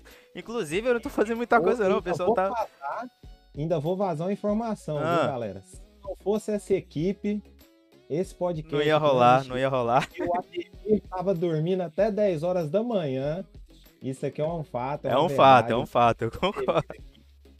Mas, mano, voltando aqui à questão do CS, cara, o que, que você acha do plano, velho? Depois daquela postagem toda do hype, o que, que você acha da equipe, velho? O que, que, que, que você tá achando que eles têm em mente de fazer? Como que vai, vai ficar e tudo mais? Bom, é, a gente pode falar ali uma ressurreição, né? Daquela line da Immortal de 2017, só que ao invés do Bolt do Stilega, você tem ali o Léo e o VSM. É, eu acho interessantíssimo tá, o que eles fizeram com os seis jogadores, porque agora você consegue ter uma variação de line com o Henrique KNG, que é um double alp, variação 100, que é uma WP principal, que é o KN. Uh, então, em termos de rotação de função, eles têm um bagulho que faz sentido. É um time que se encontrou lá fora, conseguiu se montar em pouco tempo, então os caras química dentro e fora do jogo se encontraram, tem tudo para render por causa disso. O grande problema é esse, cara. O grande problema é realmente a quantidade de buyout, toda a burocracia por trás. Mas eu acho que por dentro do servidor aquele time tem tudo para dar certo. Eu sou um cara, eu sou um fanboy absurdo do TRK. Então, tipo, torço muito pelo cara, é um cara extremamente humilde. É um cara que, para mim, é um profissional exemplar, trabalhou muito para chegar onde ele chegou. É... E, cara, qualquer pessoa que usar o TRK como inspiração de profissional, tipo, tá realmente almejando chegar num lugar absurdo. Porque, ele, se não me engano, ele começou sem PC ou com um PC bem ruim. E aí a Team One meio que encontrou ele ali, eu acho que o Cacavel, com o trabalho trouxeram ele para São Paulo, deram as condições de um PC melhor para ele jogar. E o cara acho que foi de Goiânia para o mundo, pode se falar, né? Eu acho que ele é de Goiânia, do interior de Goiás, não sei. Mas eu, cara, vou torcer, porque é mais um time brasileiro que pode nos representar muito bem lá fora. E quanto mais times brasileiros representando a gente bem lá fora, é aquilo, cara, mais olhos no cenário nacional.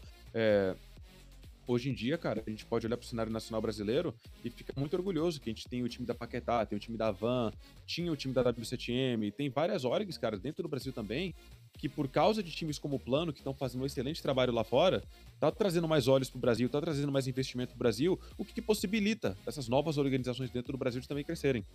Cara, é, o pessoal tava falando aqui no chat, foi uma, uma coisa interessante. Falou que dos trabalhos dele com o sexto player. Você acha interessante esse trabalho da Fúria, por exemplo, eles pegam o sexto play, mas normalmente esse sexto play é um play mais underground, tipo o Honda, por exemplo. Eu não conheci o Honda quando ele entrou, mas ele já entrou dando 3 que é outra no inferno lá. Você acha que é interessante esse trabalho dos times em querer trazer um, uma, pedra, uma pedra bruta para lapidar como sexto player e até diminuir o desgaste no, no player titular dentro do time?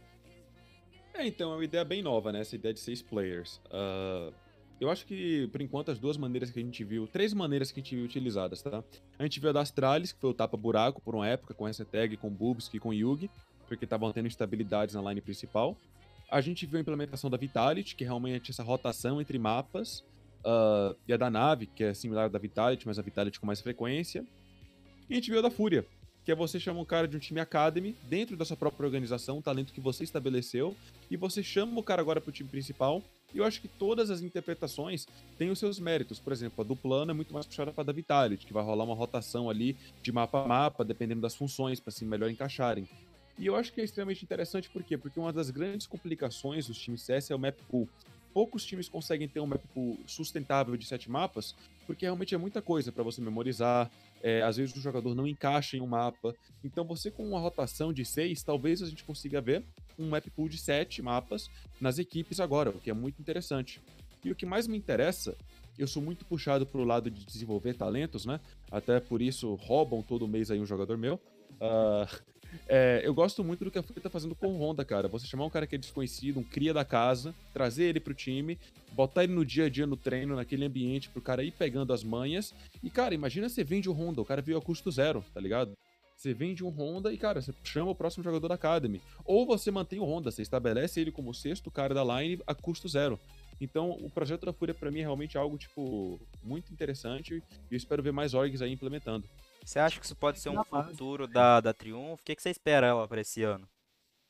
Então, hoje na Triumph a gente não tem projeto de seis players, até porque pra gente não é sustentável ainda, né? Eu acredito muito que o projeto de seis players é legal quando você consegue ter a convivência no time, no AGH, ou não só no AGH, como no Game Office. Eu também não curto tanto a ideia de GH, eu acho que pode causar muitos conflitos pessoais e etc. Tanto que eu acho que os times mais bem-sucedidos usam o game office hoje em dia, como é a Fúria, os caras têm um apartamento, cada um ali tem seu office, o que evita muito atrito pessoal, na minha opinião. A galera tem um reset psicológico depois dos treinos. Eu acho que GH pode deixar um período muito desgastante para os jogadores. Uh, mas, cara, eu acho que a Triumph esse ano não tem projeto para isso, mas se a gente tiver aí eventualmente um game office, seria algo que eu como coach adoraria ter ali um sexto jogador em rotação, mas seria algo que seria, teria que ser bem conversado, porque tem todo o aspecto psicológico do jogador que vai ser substituído, o jogador que vai ficar de fora. Ah, como que a gente estrutura o treino para todo mundo estar tá envolvido, para todo mundo almejar aprender, tanto quanto o outro, sabe? Então, tem algumas questões aí que tem que ser explorada. Ô, Luquinhas, Mano, lá vai levando aí que eu vou no banheiro, sou o segundo, tá? Fechou. Valeu, já Mano, volto você aqui. fala, você fala bastante do reset depois das partidas e tudo mais. Cara, já aconteceu alguma situação com, com você ou, ou na equipe, assim, por exemplo, che- cara ficar com raiva um do outro, chegar a dar um pescotapo, um trem assim, ou, ou não, você nunca passou por essas situações mais assim. Cara, acho que a coisa mais próxima que já rolou assim foi depois de alguma derrota que a gente sofreu pra um time que a gente não era pra ter perdido na época. Mas acontece dentro do jogo, né? O cenário competitivo, você espera que os ânimos vão estar elevados em certos momentos. E ali, como coach, cara, é uma coisa que você aprende rápido. É, se tem um fogo cruzado no meio do time, você entra e toma bala pelo outro, tá ligado? Então, o que, que eu penso? Eu prefiro que os dois caras que estão brigando fiquem de mal comigo do que um fique de mal com o outro. Então, muitas das vezes eu entro e dou esporro nos dois, na frente dos dois, para os caras ficarem mais tiltados comigo do que um com o outro, e aí meio que alivia aquilo. Então, é meio que isso. Às vezes eu quebro é, situações, não acontece com frequência nenhuma. Sou muito privilegiado de ter trabalhado com jogadores de, de bom ânimo. Mas, cara, pra mim eu não tenho medo algum de chegar na cara dos jogadores e falar, cara, isso aqui é inaceitável, é comportamento infantil, vamos pra frente, a gente tá aqui pra ganhar, estamos aqui pelo mesmo interesse. Tanto que todas as lines que a gente forma, toda santa line que a gente forma, cara, a primeira semana, os primeiros dias ali, é bastante conversa, bastante reunião sobre como vai funcionar o ambiente, sobre como é um ambiente aberto a críticas, todo mundo criticando todo mundo, não porque alguém quer se sentir melhor que o outro, mas porque eu tô criticando o cara, porque eu me importo com ele, então eu criticando ele para que ele renda mais e porque ele rendendo mais vai trazer mais pro coletivo, ele trazendo mais pro coletivo a gente ganha e todo mundo tá ali para ganhar. Toninho, aproveitando aí que você falou da equipe. Tipo um Master League agora. Estrelato no PES. Cara, equipe do sonho. Qual que é a equipe que você fala assim, velho, eu vou montar isso aqui, não vai ter nem que vai me parar. Vou pegar mundial todo ano, diferente do Palmeiras. Ah. Opa. Opa. É, Mas assim, aquela equipe que você fala assim, é essa, fechou, acabou, não tem alteração. Você tem alguma equipe em mente assim, que você tenha vontade Então, de fazer? Me fizeram uma pergunta parecida uns meses atrás, umas semanas atrás, então eu vou de propósito dar uma resposta diferente. Pra ficar um pouco diferente. Ah, entre Fragger, Léo Drank. Eu acho que é um cara muito ativo na comunicação, um cara que cria muito plano de CT. É um cara que é muito fácil, parece jogar bombe com ele, jogar padrão com ele, porque ele é um cara que vai estar sempre fazendo ajuste, lendo o jogo. Ah, de Capitão Art, pra mim é um cara que tá sempre inovando é, criando coisas novas, é um cara que busca aí sempre tá na frente do meta. É, da última vez que eu criei essa line, eu coloquei o Arte Capitão e de AWP me crucificaram. Então não vou cometer o mesmo erro duas vezes. Vou colocar o Léo Drank de Entry. Vou colocar o Arte também de Entry e GL, mas o Léo também é um jogador que pode fazer o Entry caso o Arte não esteja disponível. Ah, o AWP da lineup. Vamos colocar. Vamos colocar o Safe da PEN. É, eu pensaria no Henrique, mas. Vamos colocar só brasileiro, safe da PEN. Ah, então a gente tá com Art, com Léo Drank, com Safe. Vamos no meio disso daí colocar. O Yuri como meu trader. E vamos finalizar essa line então. O que gente tá faltando? Tá faltando um lurker legal. Tá faltando um cara fazer as pontas. Ah, cara, irresistível colocar o Cacerato, né? Então, eu basicamente faria. Então, vamos tirar o Cacerato e colocar o Coldzera, só pra não ficar três da Fúria. Vamos colocar então. Sem clubismo, né? Cold... Sem clubismo. Vamos colocar Coldzera, vamos colocar o Art, é, vamos colocar o Léo Drank, o Safe e o Yuri. Line boa, line muito boa. É, então aí você tem, talvez, em uma ponta fazendo um lurker mais agressivo o Léo, em uma ponta fazendo um lurker mais passivo o Cold, e aí dominando espaço de mapa, você bota o Léo, o, perdão, o Yuri, o Art e o Safe. E de coach, Guerri. Caramba, line boa, line boa, line que tem muito futuro se fosse acontecer. Ó. Cara, uma coisa que eu fiquei pensando aqui enquanto você falava, eu lembrei agora do, do Taquinho, né? Porque ele agora ele virou IGL da, da Godsend. E parece que ele Uhum. mudou de função. Acho, e agora eu acho que ele mudou de função, se eu não me engano. Você acha que é possível? Tipo, o Falenzão, ele virou. Ele sempre foi a W player, mas vamos supor que algum dia o time precise que ele vire, sei lá, um. um lurker. Você acha mesmo que é possível um player que ele sempre jogou na posição, ele precise mudar? Você acha que ele consegue desempenhar a, me- a mesma função que ele jogou a vida toda? Então, eu acho que o Taco deu sorte, né? Porque hoje em dia no CS tá no meta você ser um entre GL. Você vê o Glaive, você vê o Alex B, você vê o próprio Art, você vê o Kerrigan. É, jogadores aí que são IGLs e fazem a função de entre, buscam espaço, até porque faz muito sentido, né? O IGL ser o cara que tá trabalhando no domínio de espaço na padrão, o cara que vai buscar mais informação. Então, pra mim, o Taco não vai ter que fazer tanto ajuste no jogo dele. Eu até vi uma demo da Godsent recentemente na Nuke. Ele continua ali fazendo entre, fazendo as aberturas, tirando o primeiro contato, em muitas situações. Em outras, ele acaba sendo lurker, mas coisa que ele já era nas padrões. Então, ele também tem um Phelps no time, que pode dar uma ajuda. O Phelps já foi IGL também. Mas pra mim, o Taco não deve encontrar muitas dificuldades adaptando a nova função, até porque ele é um cara muito experiente, que já jogou com excelentes GL, já jogou acho que com. Cara, foi na Liquid que ele jogou com o Stanislau. Não vou me lembrar agora, mas ele jogou com Fallen, obviamente. Então é um cara rodado aí, já jogou com Cold de GL na época da Dexterity, anos atrás. Então, tipo, é um cara que já jogou com grandes nomes, é um cara que tá rodeado aí no CS Tier 1 há anos. Então acho que ele não vai ter muita dificuldade de pegar a função. E IGL barra Enter é um bagulho que faz muito sentido. Então acho que o Taquinho vai mandar bem nessa, nessa nova parte da carreira dele. Uhum. E assim, agora quais são os focos, lógico que, que puder revelar, né? E os planos que você tem para esse ano de 2021, velho? Conta não É. só dessa questão da pandemia, mas para você e para sua equipe. Quais que é os pontos que vocês vão ter que levantar, outros que vocês vão ter que diminuir, ajeitar? É, essa é a equipe mais verde, por se dizer, que a gente já teve, né? A galera com menos experiência. Que a gente tem aí três jogadores que a galera não tem noção de quem são, que é o Bewells, o Vez e o CXI. A galera não conhece, são jogadores aí que a gente trouxe da MDL. E são talentos que são a ser lapidados. A gente tá passando agora por esse processo, a gente tá passando pelas dores de crescimento com essa line. É, dia a dia, tentando trazer cada vez mais é, nos treinos, nos jogos oficiais. O crescimento está ainda um pouco mais lento por causa que os grandes times não estão aqui.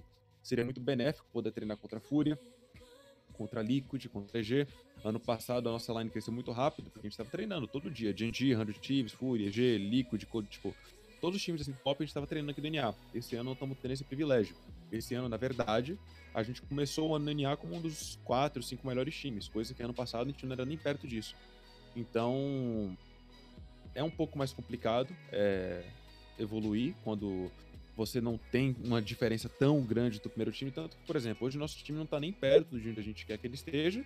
E a gente tá fazendo jogos ali perto contra PEN, contra Extra Salt, que são, querendo ou não, o top 1 e 2 do NA hoje em dia, dos times que estão aqui. Então a gente tá fazendo jogos de proximidade absurda contra esses caras, colando no placar, nos jogos oficiais, e a gente não tá nem perto de onde a gente quer estar tá como time. O objetivo final, eu acho que vai ser chegar no nível que a gente tá ali contestando uma equipe como a Liquid nas MD3, que a gente chega no nível ali que tá 40 60, 50 50 num confronto contra esses caras, para poder almejar aí uma performance como foi no fim do ano passado, chegar longe nesses campeonatos contra os melhores times dos Estados Unidos e quem sabe almejar uma vaga aí em algum campeonato europeu. O nosso primeiro objetivo do ano vai ser se sair bem na ESL, eh, na, na ESEA Premier, para poder classificar aí para ESL Pro League, né? Ô, Tassi, Mano, e, falar, e, essa, Luquinhas. e essa vitória que vocês tiveram né, nesse último jogo de vocês deu uma motivada assim pra galera, falando, Ah, não, com é esse, é esse o caminho que a gente tem que pegar e seguir? Ou, ou os caras ficou meio assim, meio ressabiado? Não, com certeza, cara. É... Acho que a principal maneira de você ter uma certa longevidade, você conseguir sempre se manter esperançoso, é você sempre olhar para esses jogos e você falar: é isso, galera, mano, acabou, ficou passado, que a gente errou, a gente errou, que a gente acertou, que a gente acertou. O importante agora é a gente rever é, e ou começar um novo ciclo, ou já dentro desse novo ciclo, tudo começa de maneira difícil, sabe? Nada que, nada que é bom é fácil. Então, sempre, por exemplo, a equipe da PEN é um time que os caras estão juntos há X tempo. A Extra Salt é um time que tem uma base de 4 a um ano ou mais. Então a gente pega esses caras dentro do servidor, a gente conseguir com essa line nova ter uma performance que a gente considera aceitável contra esses caras por enquanto, pra gente é lucro, mas a gente não pode olhar para esse lucro e tirar o pé do acelerador, porque a gente quer passar esses caras. A gente não quer ficar no nível deles, a gente quer almejar passar desses caras. Então para isso a gente tá treinando duro vendo o demo, sempre revendo os nossos treinos, revendo os nossos jogos oficiais. E, cara, cada dia que tá passando, a gente tá vendo evolução. E eu acho que pro próximo campeonato, que eu acho que vai ter uma Dreamhack em março aqui no NA, a gente vai chegar bem mais preparado do que a gente tava pra Dreamhack do mês passado. Ô Tácitos, eu tava pensando, enquanto você tá falando de campeonato da Dreamhack, você vê muito time SA indo pra NA pra jogar, pra ver se pega campeonato, mais Tier 2, pra, pra evoluindo, né? Pra tomar porrada e evoluindo. Você acha que daqui um tempo pro futuro é possível que os times NA, vendo que o SA tá com uns talentos legais que estão se lapidando pra ir pra lá, mas você acha que é possível num futuro o NA vir pro SA pra disputar a vaga de Major, igual tá tendo essa. Lógico que o caminho assim é um pouco mais difícil, eu acho que só dá vaga de pra Standard no, no, no, no Tributo Major, se eu não me engano. Mas você acha que é um caminho viável time NA vir pro SA para jogar caminho pro Major?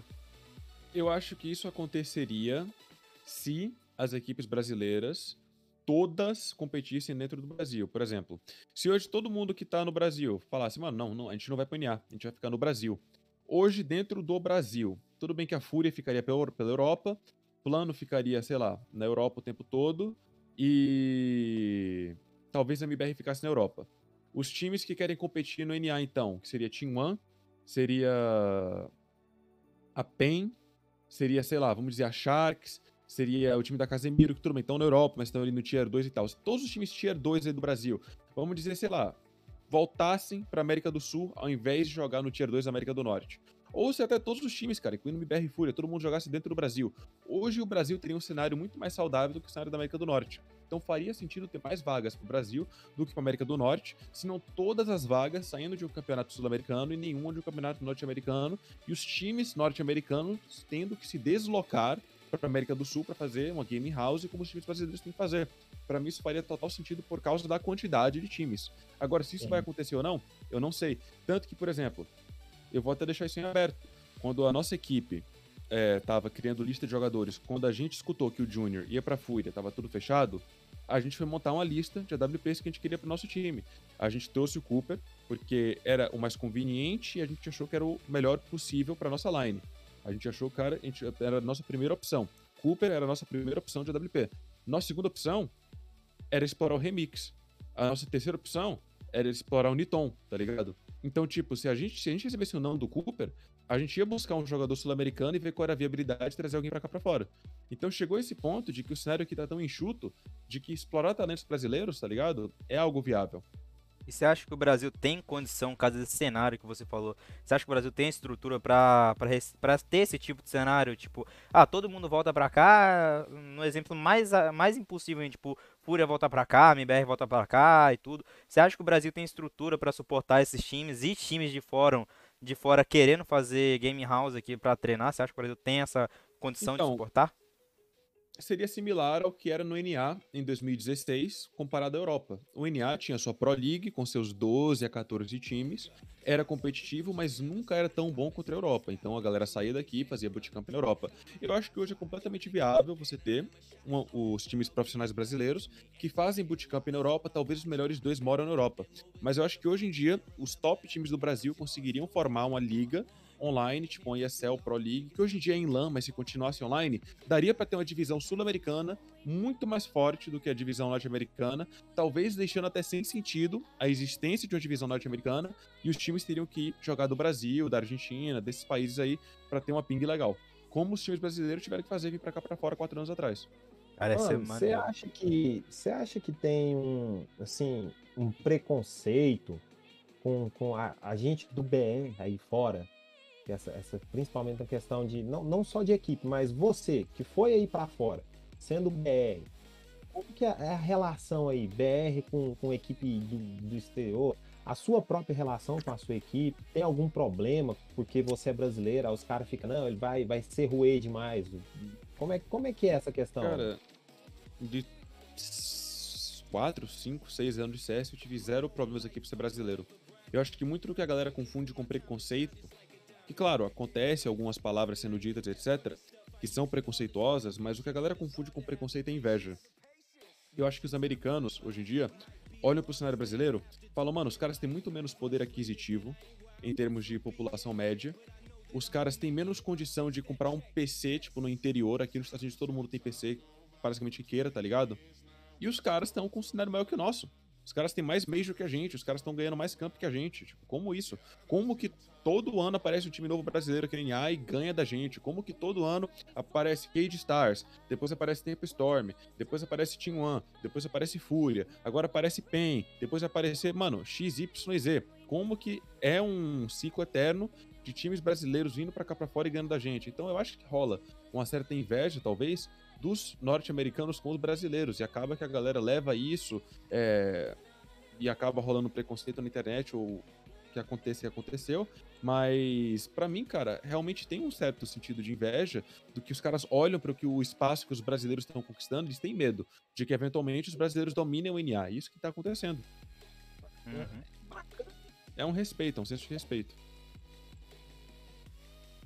Sim, só, só uma curiosidade aqui. Eu tô vendo aquela guitarra ali no fundo.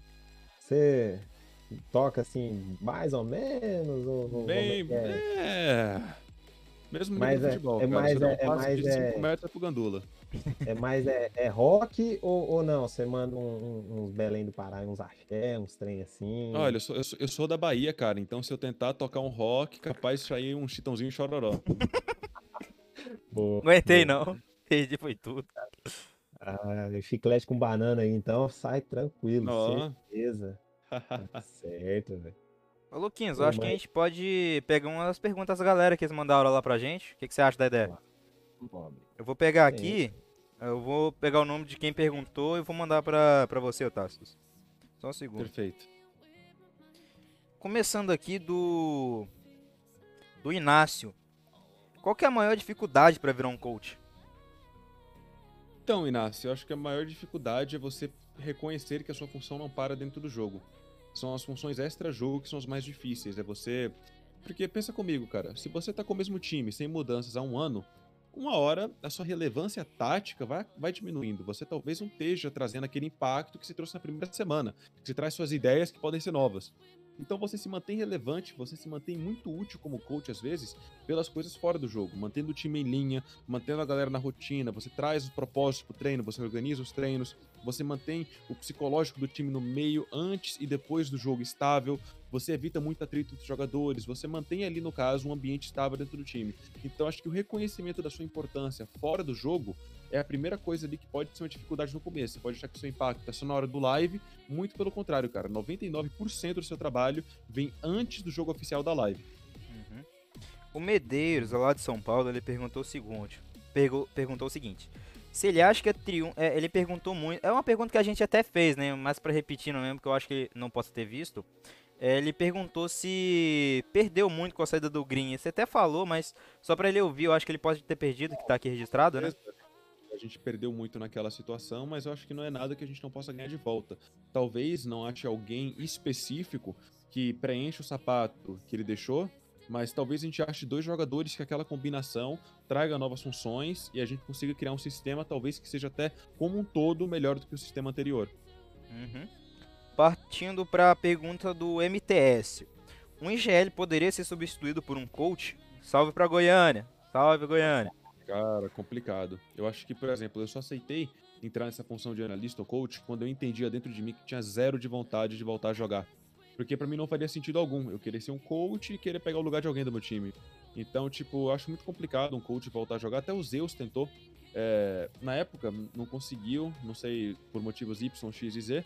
Mas pra mim hoje eu sei que eu não conseguiria voltar a jogar porque realmente, cara, acabou a vontade. Pra mim hoje eu tô focado nisso, isso que eu amo fazer e pretendo continuar como coach ou como assistente de um coach ou como analista. É a pergunta aqui do Eric Monteiro. Tácitos, acredito que vivemos em uma cultura esportiva no Brasil, um pouco arrogante. Como os torcedores, é, como, como torcedores, subestimamos demais as equipes e jogadores, achando que devemos ganhar independentemente do, do momento.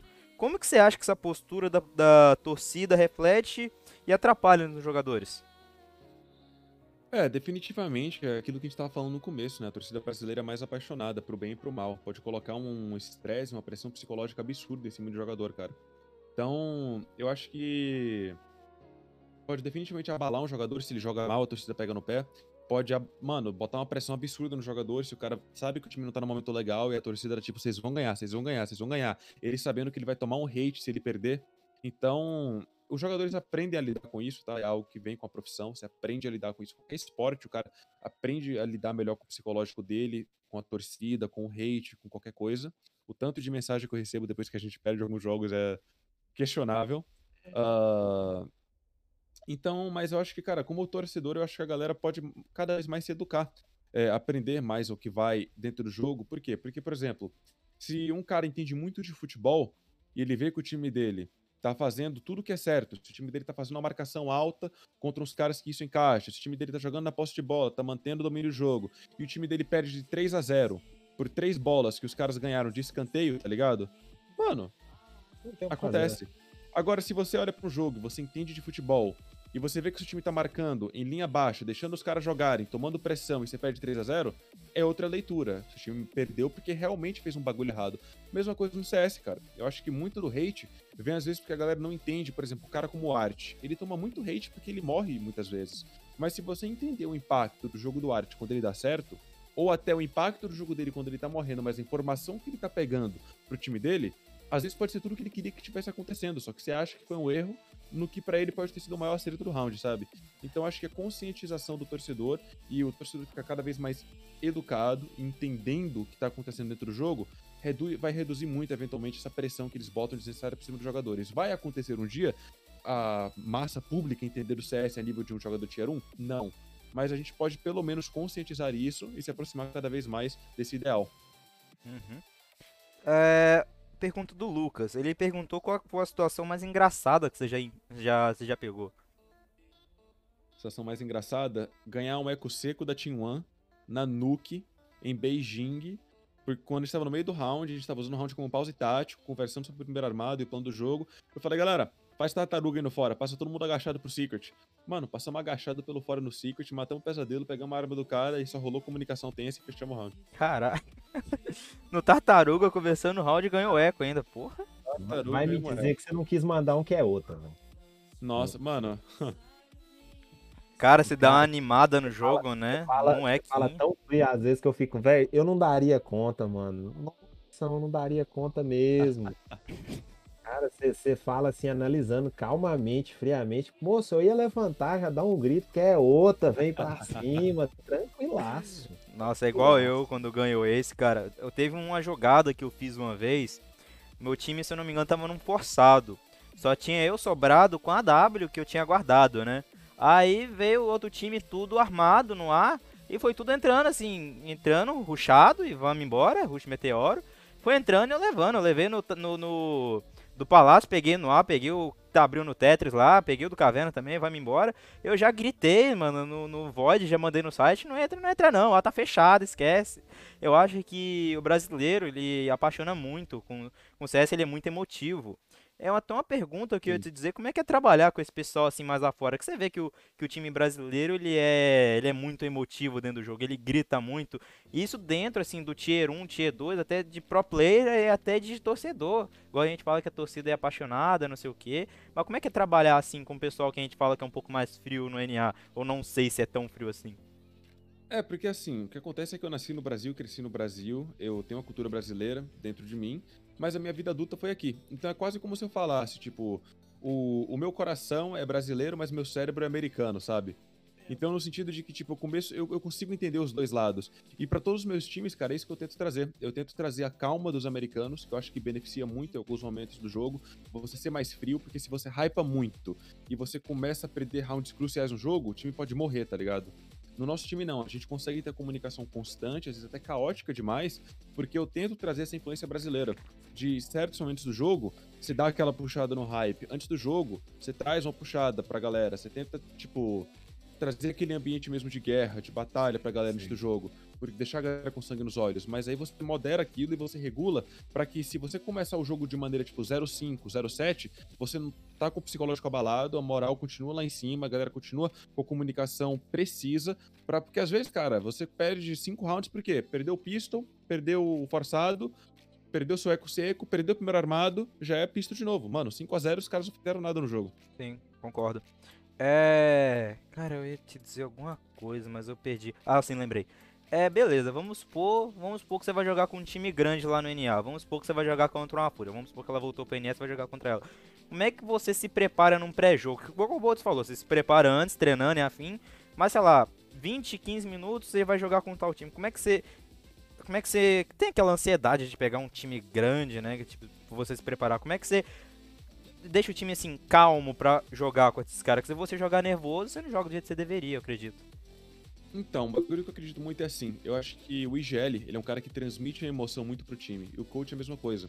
Se o seu coach tá nervoso, o jogador vai ficar nervoso. Se o IGL tá nervoso, os jogadores vão ficar nervosos, porque a cal tá vindo sem confiança. Então, primeira coisa, cara, é, a gente estrutura os nossos dias de jogos oficiais com horários. Então, por exemplo, se a gente tem um jogo duas da tarde, meio-dia tá todo mundo no PC, a gente tá conversando sobre o adversário uma hora e aquela hora antes do jogo cada um faz o que quiser. Se a gente tem um jogo nove da noite, Talvez a gente jogue um mapa às 6. A gente fale sobre os adversários das 7 às 8, das 8 às 9, uma hora do jogo, break, a galera joga DM, a galera faz o que precisar, entendeu? Então a gente sempre tem uma hora reservada em algum momento, uma hora e meia, às vezes até duas horas para conversar sobre o adversário, dependendo do tático. Por exemplo, contra a Fúria, quando a gente foi jogar contra eles, é, em um campeonato acho que foi de um de uma vaga para Pro League no meio do ano passado, cara, a gente fez um antitático de uma hora e meia nos caras. E, tipo, a gente levou overpass dos caras, perdemos MD3, beleza. Em outra situação, fizemos um antitático, cara, a gente levou um inferno, acho que foi 16-7 da Fúria. Sendo que o inferno dos caras tava, tipo, amassando todo mundo. Na base de um antitático muito pesado que a gente preparou. E o, o, o antitático é assim, a gente nunca muda como a gente joga. A gente só entende como que os caras estão jogando.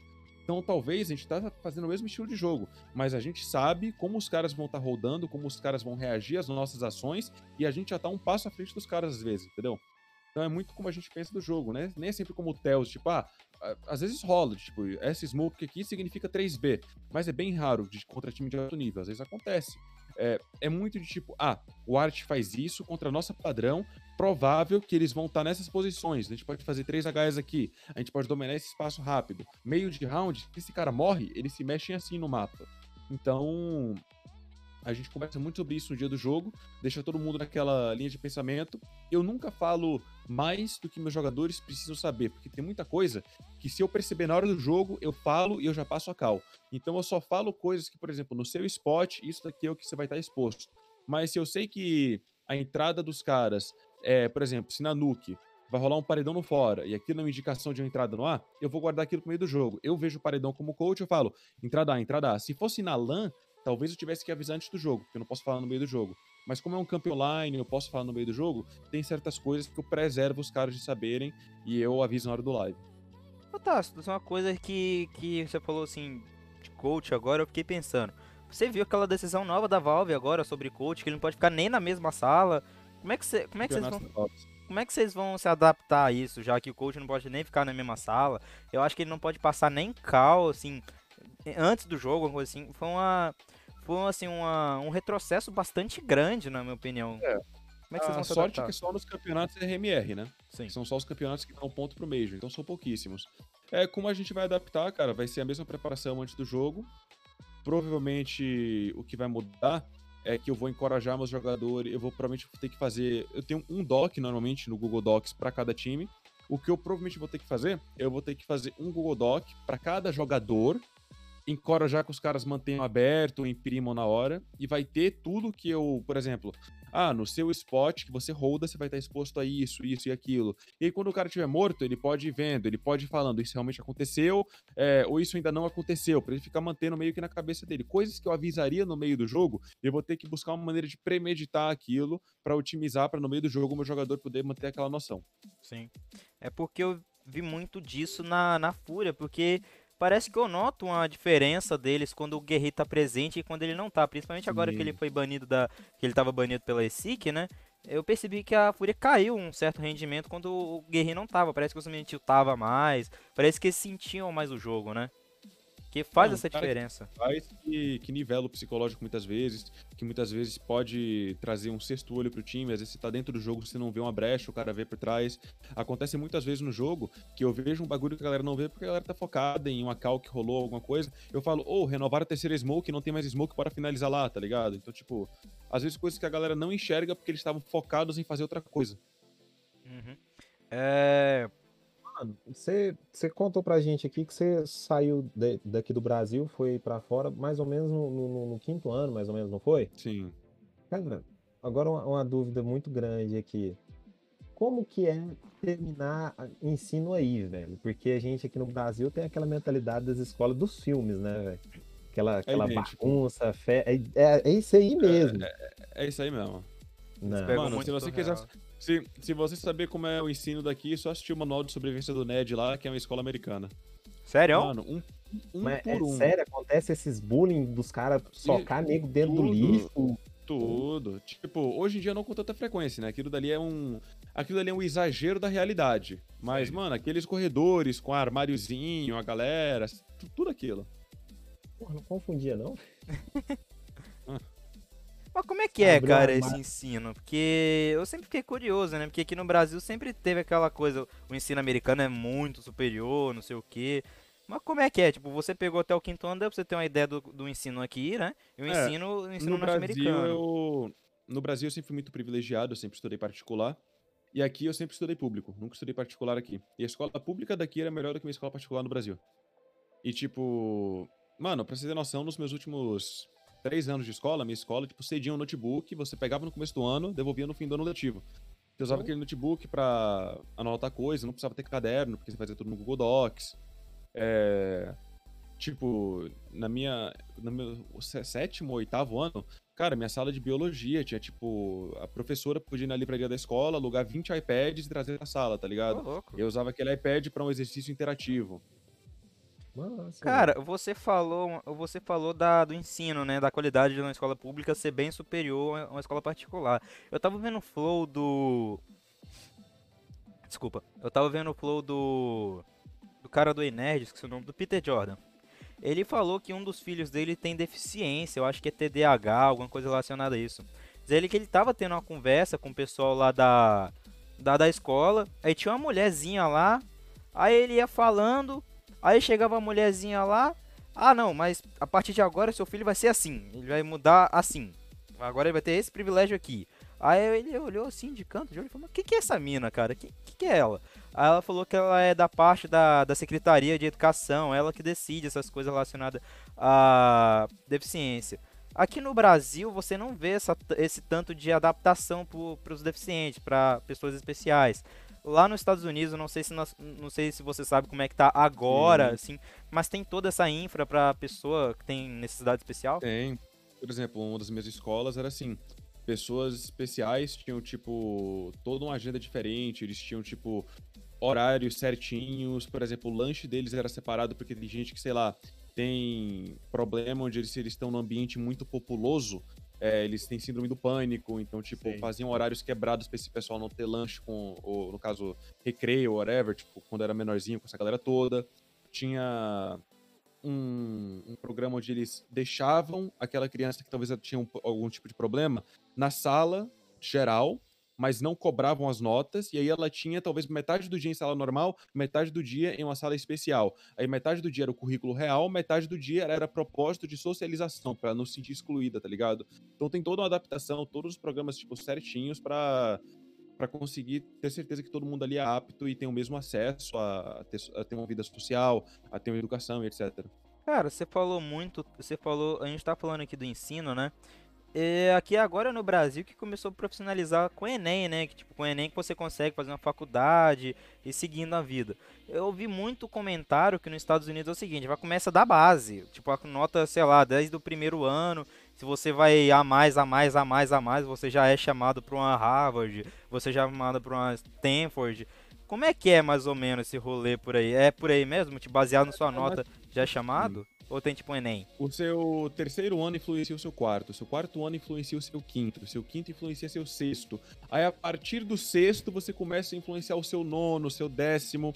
Então acho que você não você não fica em relevância de faculdade mesmo até o oitavo, até o nono ano, que aqui são 12, né? No Brasil acho que sai no décimo primeiro. Aqui vai até o décimo segundo.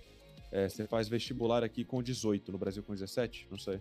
É, 17 Ah, que você faz o é, Enem. é. É, então aqui você faz, a partir do oitavo do nono, você faz o que chama de PSAT, que é basicamente Practice SAT, que é o exame de basicamente praticando para o real vestibular, sabe? Então eles te preparam desde super jovem, mas o grande problema daqui é o mesmo problema do Brasil, né? Que você aprende, aprende, aprende, mas a sua vida toda se resume àquela prova. Então, aqui é mais evoluído no sentido de que aqui eles te preparam mais, você não precisa de um cursinho. É, extra para preparar para o Enem, eles te preparam dentro da escola, mas tem o mesmo problema de que sua vida inteira é somada em uma prova. Certo. Cara, mas agora fazendo aquela pergunta que todo mundo aqui do BR já fez, eu tenho certeza que como você tem sangue BR, você, eu acho que você já deve ter feito. Você falou que a escola cedia um notebook e você usava ele durante as aulas. Já jogou CS durante a aula, cara? Já vi POV. Já vi POV. Já. Oh, não, mas. Não, não no meio da aula. Eu era, eu era bom aluno, mas se, o pro, mas se o professor falava, ah, podem fazer o que quiser, aí, mano, já abri youtube.com, coldzera, POV na Mirage. Nossa. Estralava, nem né? hora. Estralava. Não vou mentir pra você, não. Eu, eu, assim, já joguei CS no computador da escola e lá o trem era estranho, viu? Nossa, eu lembro. É porque eu fui assim. Eu era de uma turma especial lá na minha escola. Eu era de um, uma, uma turma que era, ela era integrada a um curso de informática avançada. Nossa, eu ia na LAN, assim, o professor falava, ah, aula vaga. Nós juntávamos 10 computadores assim, juntava no ponto 6, porque não rodava o gol, ninguém tinha o gol porque era pago na época. Nós estralava 1.6, bicho, e ia embora. Fazia... Nossa, os caras nem colavam em mim, cara. Eu era esquisito nessa, é, no ponto 6. Engraçado que eu sempre achei um ponto 6 assim um pouco esquisito. Eu nunca consegui me dar bem com ponto 6. Eu comecei a jogar o gol, mas o, o 1.6 nunca aqueceu o coração, entendeu? O que aqueceu meu coração foi o gol. Eu comecei assim em 2016 que eu jogava Mine, né? Eu comecei jogando Minecraft lá pra meados de 2010 por aí. E eu comecei a jogar o gol e foi embora. Aqueceu o coração, tô aí 5 cinco anos jogando. Nunca pensei é, em pegar nada. Também nunca toquei no ponto 6, cara. Eu comecei ali pelo Ragnarok, depois Call of Duty, Crossfire, Minecraft. Joguei de tudo nessa vida até chegar no CSGO, cara. Nossa, tô me sentindo idoso vocês falando isso, porque minha infância toda foi no 1.6, cara. Falar do 1.6 pra mim, eu chega. É, a minha infância, foi, minha infância foi ali PlayStation 1, PlayStation 2. E meu irmão que me educou muito, cara, em coisas tipo. Porque meu irmão tem 30 e. Vai ser 33 esse ano, 32 agora, eu acho. É, então ele que me educou muito em tipo Super Nintendo, Nintendo 64 é, Superstar Soccer, essa, essas coisas assim, tipo, da, que era uma geração atrás de mim. Então, tipo, meu irmão me educou muito nessas coisas, até da nossa época, né? TV Globinho, Dragon Ball, Inuyasha, muito, muito. Cara, você você tem a nossa idade mesmo, essa, essas quebradas dos 20 anos, né? Mas você pegou muito em console antigo, por exemplo, eu nasci, eu já tinha um Mega aqui em casa, eu tinha um Mega, o Mega 3 da Tectoy, eu joguei muito Sonic, daquela parte 2, que era com o Knuckles, né, Sonic Knuckles. Sim, Sonic. Eu joguei muito Sonic, mas você pegou muito em console antigo, essas coisas? Cara, eu acho que minha primeira memória de console foi um PS1, mas assim, memória que eu lembro mesmo de jogar todo santo dia PS2, cara. Todo santo dia eu chegava em casa da escola, jogava PS2. Brabo. Eu vou voltar para as perguntas da galera aqui, que o pessoal da equipe aqui tá me cobrando. Tô até usando o celular aqui, é porque o pessoal tá toda hora mandando a mensagem hoje. Peço até desculpa por estar olhando o celular de volta e meia. Desculpa de coração. Deixa eu dar uma olhada aqui para a pergunta do. Do Oxys88. E o que você acha é da. Irmão. Oi? que aliás é meu irmão. Oxi. que, que você acha da mentalidade desse novo time, sendo que tem jogadores mais velhos e mais novos? Tipo, a idade importa, tipo, dessa mescla, time, tipo plano, né? Que tem o Léo com é um pouco mais novo, o Kanye com é um pouco mais antigo. Você acha que pode dar muito certo essa experiência com mira jovem? Ah, isso foi proposital, né? Porque se você monta um time de muitos jogadores, talvez de uma idade mais avançada, tal... não que os jogadores de idade mais avançada não tenham ambição, mas talvez você monta um time ali de que não tem aquele aquele sentimento de sangue novo, sabe? Aquele sentimento de realmente correr atrás e iniciar sua carreira. Então a gente mesclou dois jogadores, são o Sheik Zula e o Cooper, que já tem um pouco mais de experiência no Tier 2 do NA, bastante experiência no Tier 2 do NA. O Cooper até um pouco de experiência contra o Tier 1. E a gente chamou três caras, cara, tipo, completamente jovens, novos na, nesse nível. E esses dois jogadores estão repassando muito do conhecimento para esses três e tá dando uma dinâmica legal. Brabo.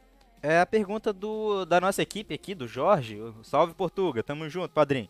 É, salve, Tastos. O que, que você acha do, do plano? O que estão fazendo? Streamando, fazendo stream? Você acha assim que é uma ideia da hora assim que eles estão fazendo de streamar o plano? Ele pediu um salve para Portugal, salve Portugal.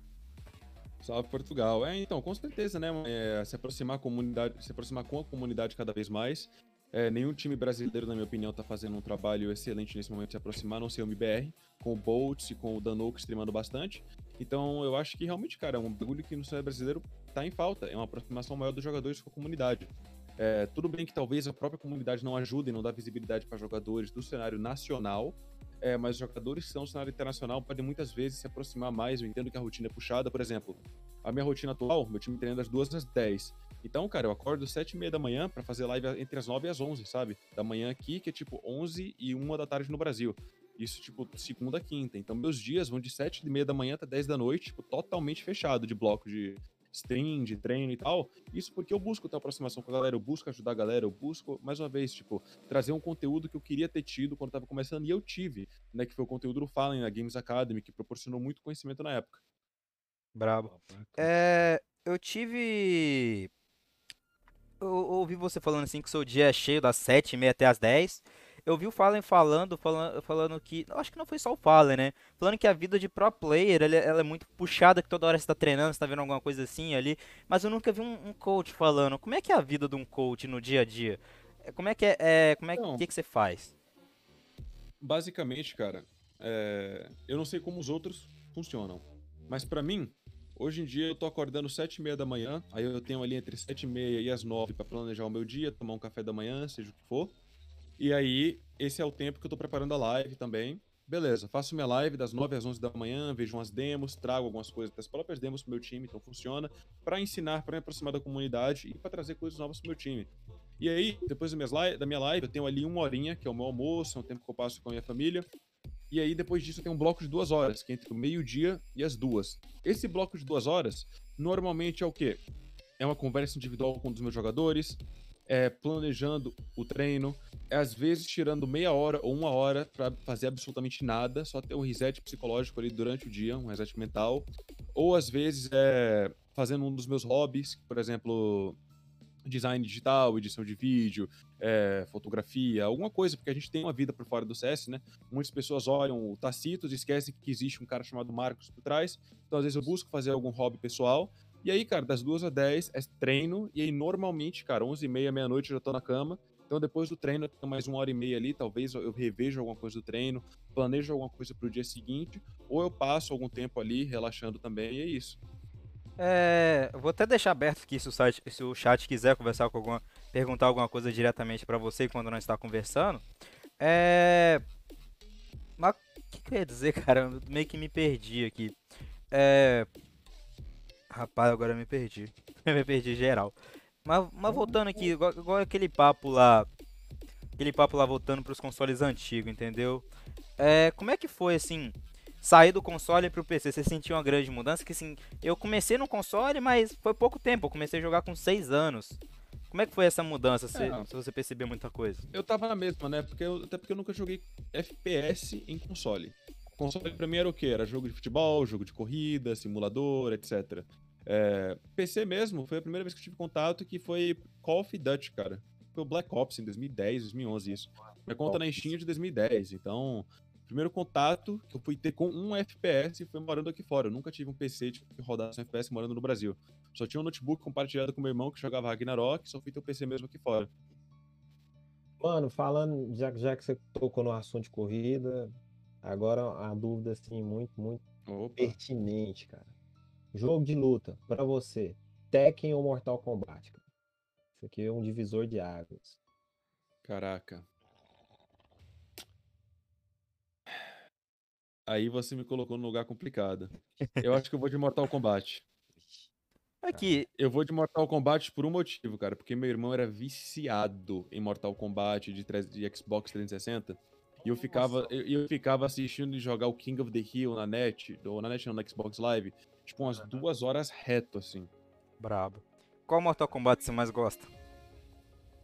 Cara, eu não lembro exatamente o nome, mas eu sei que era o de 360. Tipo, eu, eu sei que ele lançou depois de mó.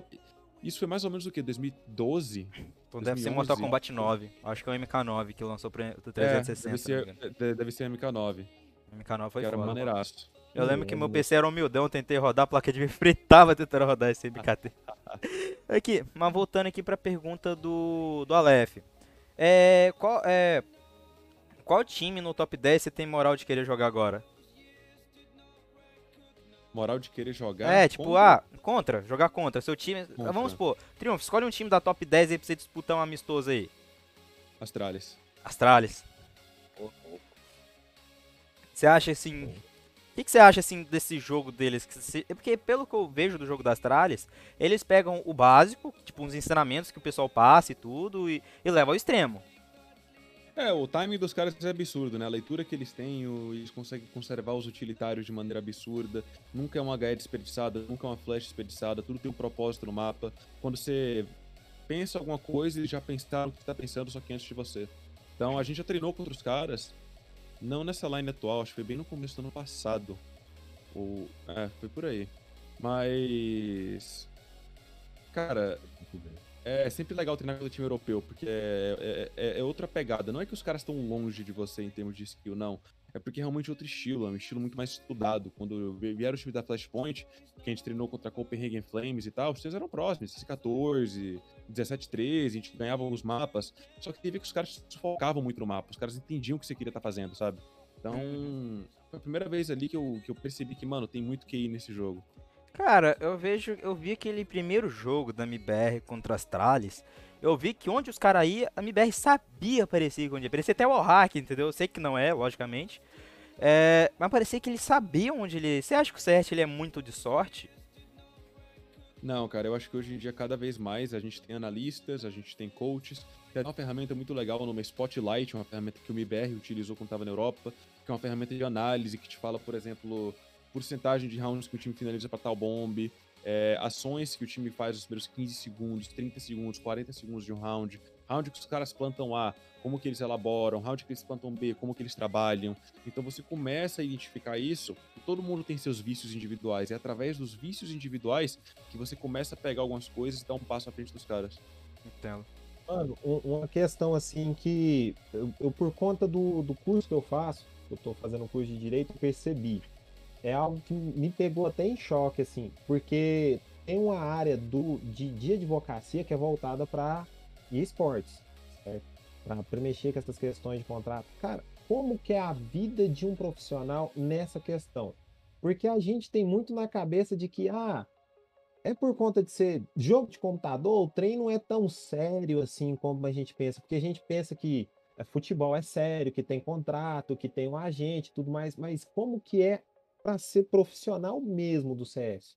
O cara, Cara, chega, contrato, isso e aquilo, é- é- essa vivência assim, velho. É assim, se esse é o seu sonho, corre atrás, porque vale muito a pena, é muito divertido, é tudo que você quer. Só que se você tem qualquer dúvida, se você tá em cima do muro, se você tem um pé atrás, esquece. Porque, cara, é a coisa mais estressante que você vai fazer com a sua vida. Porque é um negócio pouco desenvolvido, não é igual ao futebol, que tem sub-20, sub-23, tem todo um departamento por trás, tem um clube, tem tudo. É tudo muito incerto. É uma bolha. Então, por exemplo, o cara, você não entra. Você entra no time de futebol, você tem rotina de treino, você tem fisioterapia, você tem academia, você tem aquilo, aquilo. Você entra no time de CS, você cria sua rotina, cara. Então é um negócio que requer muita disciplina, que requer muito de você. De você se empurrar, porque você, como um time, decide quanto você quer treinar. Uma organização te paga um salário, mas você cria a sua agenda de trabalho, entendeu? Então, ou não, você trabalha para si mesmo, mas você trabalha ao lado de quatro outras, outras pessoas, que a sua dedicação vai diretamente influenciar o rendimento delas, e a dedicação delas vai diretamente influenciar seu rendimento. Então é um negócio que tem que estar muito fechado, muito em conjunto, tem que ter muito profissionalismo envolvido, muita disciplina envolvida. É extremamente estressante, porque você trabalha, beleza, você treina 8 horas. Só que você não entra pra treinar sem jogar DM. Você não sai do treino e não joga um FPL, não vê uma demo, não joga uma PUG. Então, cara, no mínimo, você tá treinando ou pensando em CS 11, 12 horas por dia. Então, a pessoa que trabalha das 9 da manhã às 5 da tarde e talvez dirige meia hora pra ir pro trabalho, meia hora pra voltar, tá 9 horas do dia fora de casa. Você pode estar em casa, mas você tá travado na frente do seu PC, com o seu cérebro girando a mil, 12 horas por dia, tá ligado? Quando você é um profissional de CS. Se você tá dedicado no foco. Então, real, é um bagulho que desgasta bastante. E talvez por ser um jogo que a galera joga duas horas por dia, eles começam, eles param quando eles querem, eles têm a ilusão de que é aquele mesmo sentimento. Mas no minuto que você é obrigado, ou que você se obriga a jogar quando você não quer, porque você precisa, é outros 500. Profissionaliza já é totalmente diferente, né, velho? Ô, Tastos, eu vou, eu vou fazer a pergunta final aqui pra gente finalizar. Já são... O papo passou rápido pra caramba, já foram duas horas de live, imagino que você já deve estar Caramba, um pouco cansado. Passou, passou rápido, na minha opinião. passou rápido, rapidão. É, a pergunta que você citou Astralis, tipo, do top 10 você falou sem citar Astralis. A pergunta é, o que, que a Astralis oferece das demais e por que que chegar ao topo é difícil e por que que se manter é, é- chegar no topo é mais difícil ainda? É porque a Astralis, assim, tá, tá no topo, assim, há mó tempo, eles não... Eles caíram assim, mas volta- voltaram. Mas a gente sabe que é difícil se manter no topo. Por que que é difícil se manter nesse topo? Cara, porque pensa comigo. É aquilo que a gente tá falando agora, de como consome, como é desgastante essa agenda de jogadores. E na verdade eu falei Astralis por isso, porque pra mim eles são o primeiro e único time da história do CS que conseguiram se manter por um tempo extenso, é, com algumas oscilações, mas sempre retornando pra aquele ponto. A gente não viu a VP conseguir voltar, a gente não viu a SK conseguir voltar, não vimos a Fnatic conseguir voltar aquele 100%. A gente às vezes vê a Astralis cair pra uns 70%, mas eles conseguem voltar pra aquele 100% eventualmente. Cara, pra mim a grande dificuldade é essa rotina, cara. É, o jogador que tem 26, 28, 30 anos, o cara consegue render. Mas ele quer render, ele tem outras prioridades, cara. Eventualmente o cara acha uma namorada, eventualmente o cara acha uma esposa, eventualmente o cara tem um filho, eventualmente o cara quer passar um tempo com os né, pais. Exatamente. Enquanto o cara decide ter uma vida, tem alguém de 17, 18, 19, 20, 22 que chega e que tá em outra fase da vida que tá comendo o jogo, entendeu? Então, pra mim muito é disso, cara. Às vezes o cara cansa da rotina, por exemplo, o time brasileiro. Aí esse cara é top 1. Por quê? Porque os caras moram fora do país no NA, fazem bootcamp na Europa. Mano, os caras passam um mês e meio de férias em dezembro no Brasil sem jogar CS com a família. Enquanto isso, os caras que passam em férias na Europa, que moram na Europa, estão em férias, mas estão chegando em casa, jogam 3 horas de FPL, jogam 2 horas de DM, continuam jogando no alto nível. Então, quando o ano volta e você começa em janeiro e fevereiro, os caras da Europa já estão aos 70, 80% dos piques, sendo que os brasileiros que estão saindo de férias agora estão em 30%, 40%, então demora mais de engrenar. E quando você engrena por 100%, talvez os caras já transcenderam, já estão no 105, no 110, já estão naquela pegada há mais tempo que você, sabe? É Então, férias, mas que sim, tá sempre legal. lá, sempre jogando com a galerinha lá, né? Exatamente. Então acho que é muito mais fácil pra galera que mora lá ter a rotina, é menos desgastante, porque o cara tá próximo da família, consegue jogar FPL, por isso que, cara, eu sou muito contra a cultura de game house, mas às vezes, é- às vezes é mal necessário. Sim. Mas eu acho que causa muito desgaste psicológico, cara, no, no jogador. Ô Tastos, é, eu vou agradecer a sua presença, a conversa assim foi Ô. maravilhosa, é uma honra a gente receber você aqui na nossa primeira edição do podcast, foi, foi extremamente gratifi- gratificante você aceitar o nosso convite e tudo, eu espero que, você, que com o passar do tempo você possa até voltar mais vezes, quem sabe, a gente não Opa, sabe o claro. futuro, né? A gente agradece se a gente poder ver, a gente vai finalizar o podcast aqui pra galera, Agradeço aí todo mundo que esteve presente aqui no podcast, que a gente teve uma constante assim de 20 espectadores assim em todo o podcast. Eu acho que foi uma conversa bacana que a gente teve, nós dois aqui, eu, nós três, na verdade, eu, você e o Luquinhas, foi uma conversa muito braba, uma conversa muito boa. Te agradeço o convite e eu acho que a gente vai finalizar o podcast por aqui, tá? Valeu aí, galera. Tamo junto, negado. Até a próxima. Fala aí, Luquinhas. Ah, só, só uma observação aqui, só para deixar claro. É, a nossa equipe tá de parabéns, viu? Deixar isso bem claro pra nossa equipe. E, cara, eu queria te pedir um favor. Se pudesse deixar um recado pra galera que, depois dessa conversa, que viu essa conversa, que pensou assim, cara, eu acho que eu tenho mais vocação para ser coach do que jogador. Um recado que você pode dar para essa galera, velho, uma dica ou, ou um- uma maneira para chegar nesse, nesse nível, assim. Cara, eu acho que estude e lidere por exemplo, né? É, se você tem uma atitude negativa, se você não tem algo a trazer em termos de positividade, comece a pensar nisso, porque muito do que os jogadores vão se espelhar é nessa presença do coach, do IGL dentro da equipe. Então, se você espera algo dos seus teammates, se você espera que os caras vão se dedicar fora do treino, se dedique, busque estudar, veja demos, faça o que for necessário, faça antitáticos, é, traga coisas novas para os treinos, converse, faça um a um com os jogadores, reviews, mostre que você tá também dedicado, porque nunca deu argumento pro cara de, ah, por que você quer que eu, que eu me dedique se você não é dedicado, tá ligado? Então corra atrás tanto quanto você espera que os seus próprios jogadores corram atrás do sonho deles. Valeu. Eu vou finalizar aqui. Agra- Agradeço novamente o convite. E pra galera aí, a gente vai tentar marcar pra semana que vem. Sabadão eu acho que a gente tá de volta aí. agradecer de novo o convite. É, mas valeu, galera. Tamo junto aí. Até, até qualquer dia que a gente vai voltar semana que vem a ideia. Tamo junto.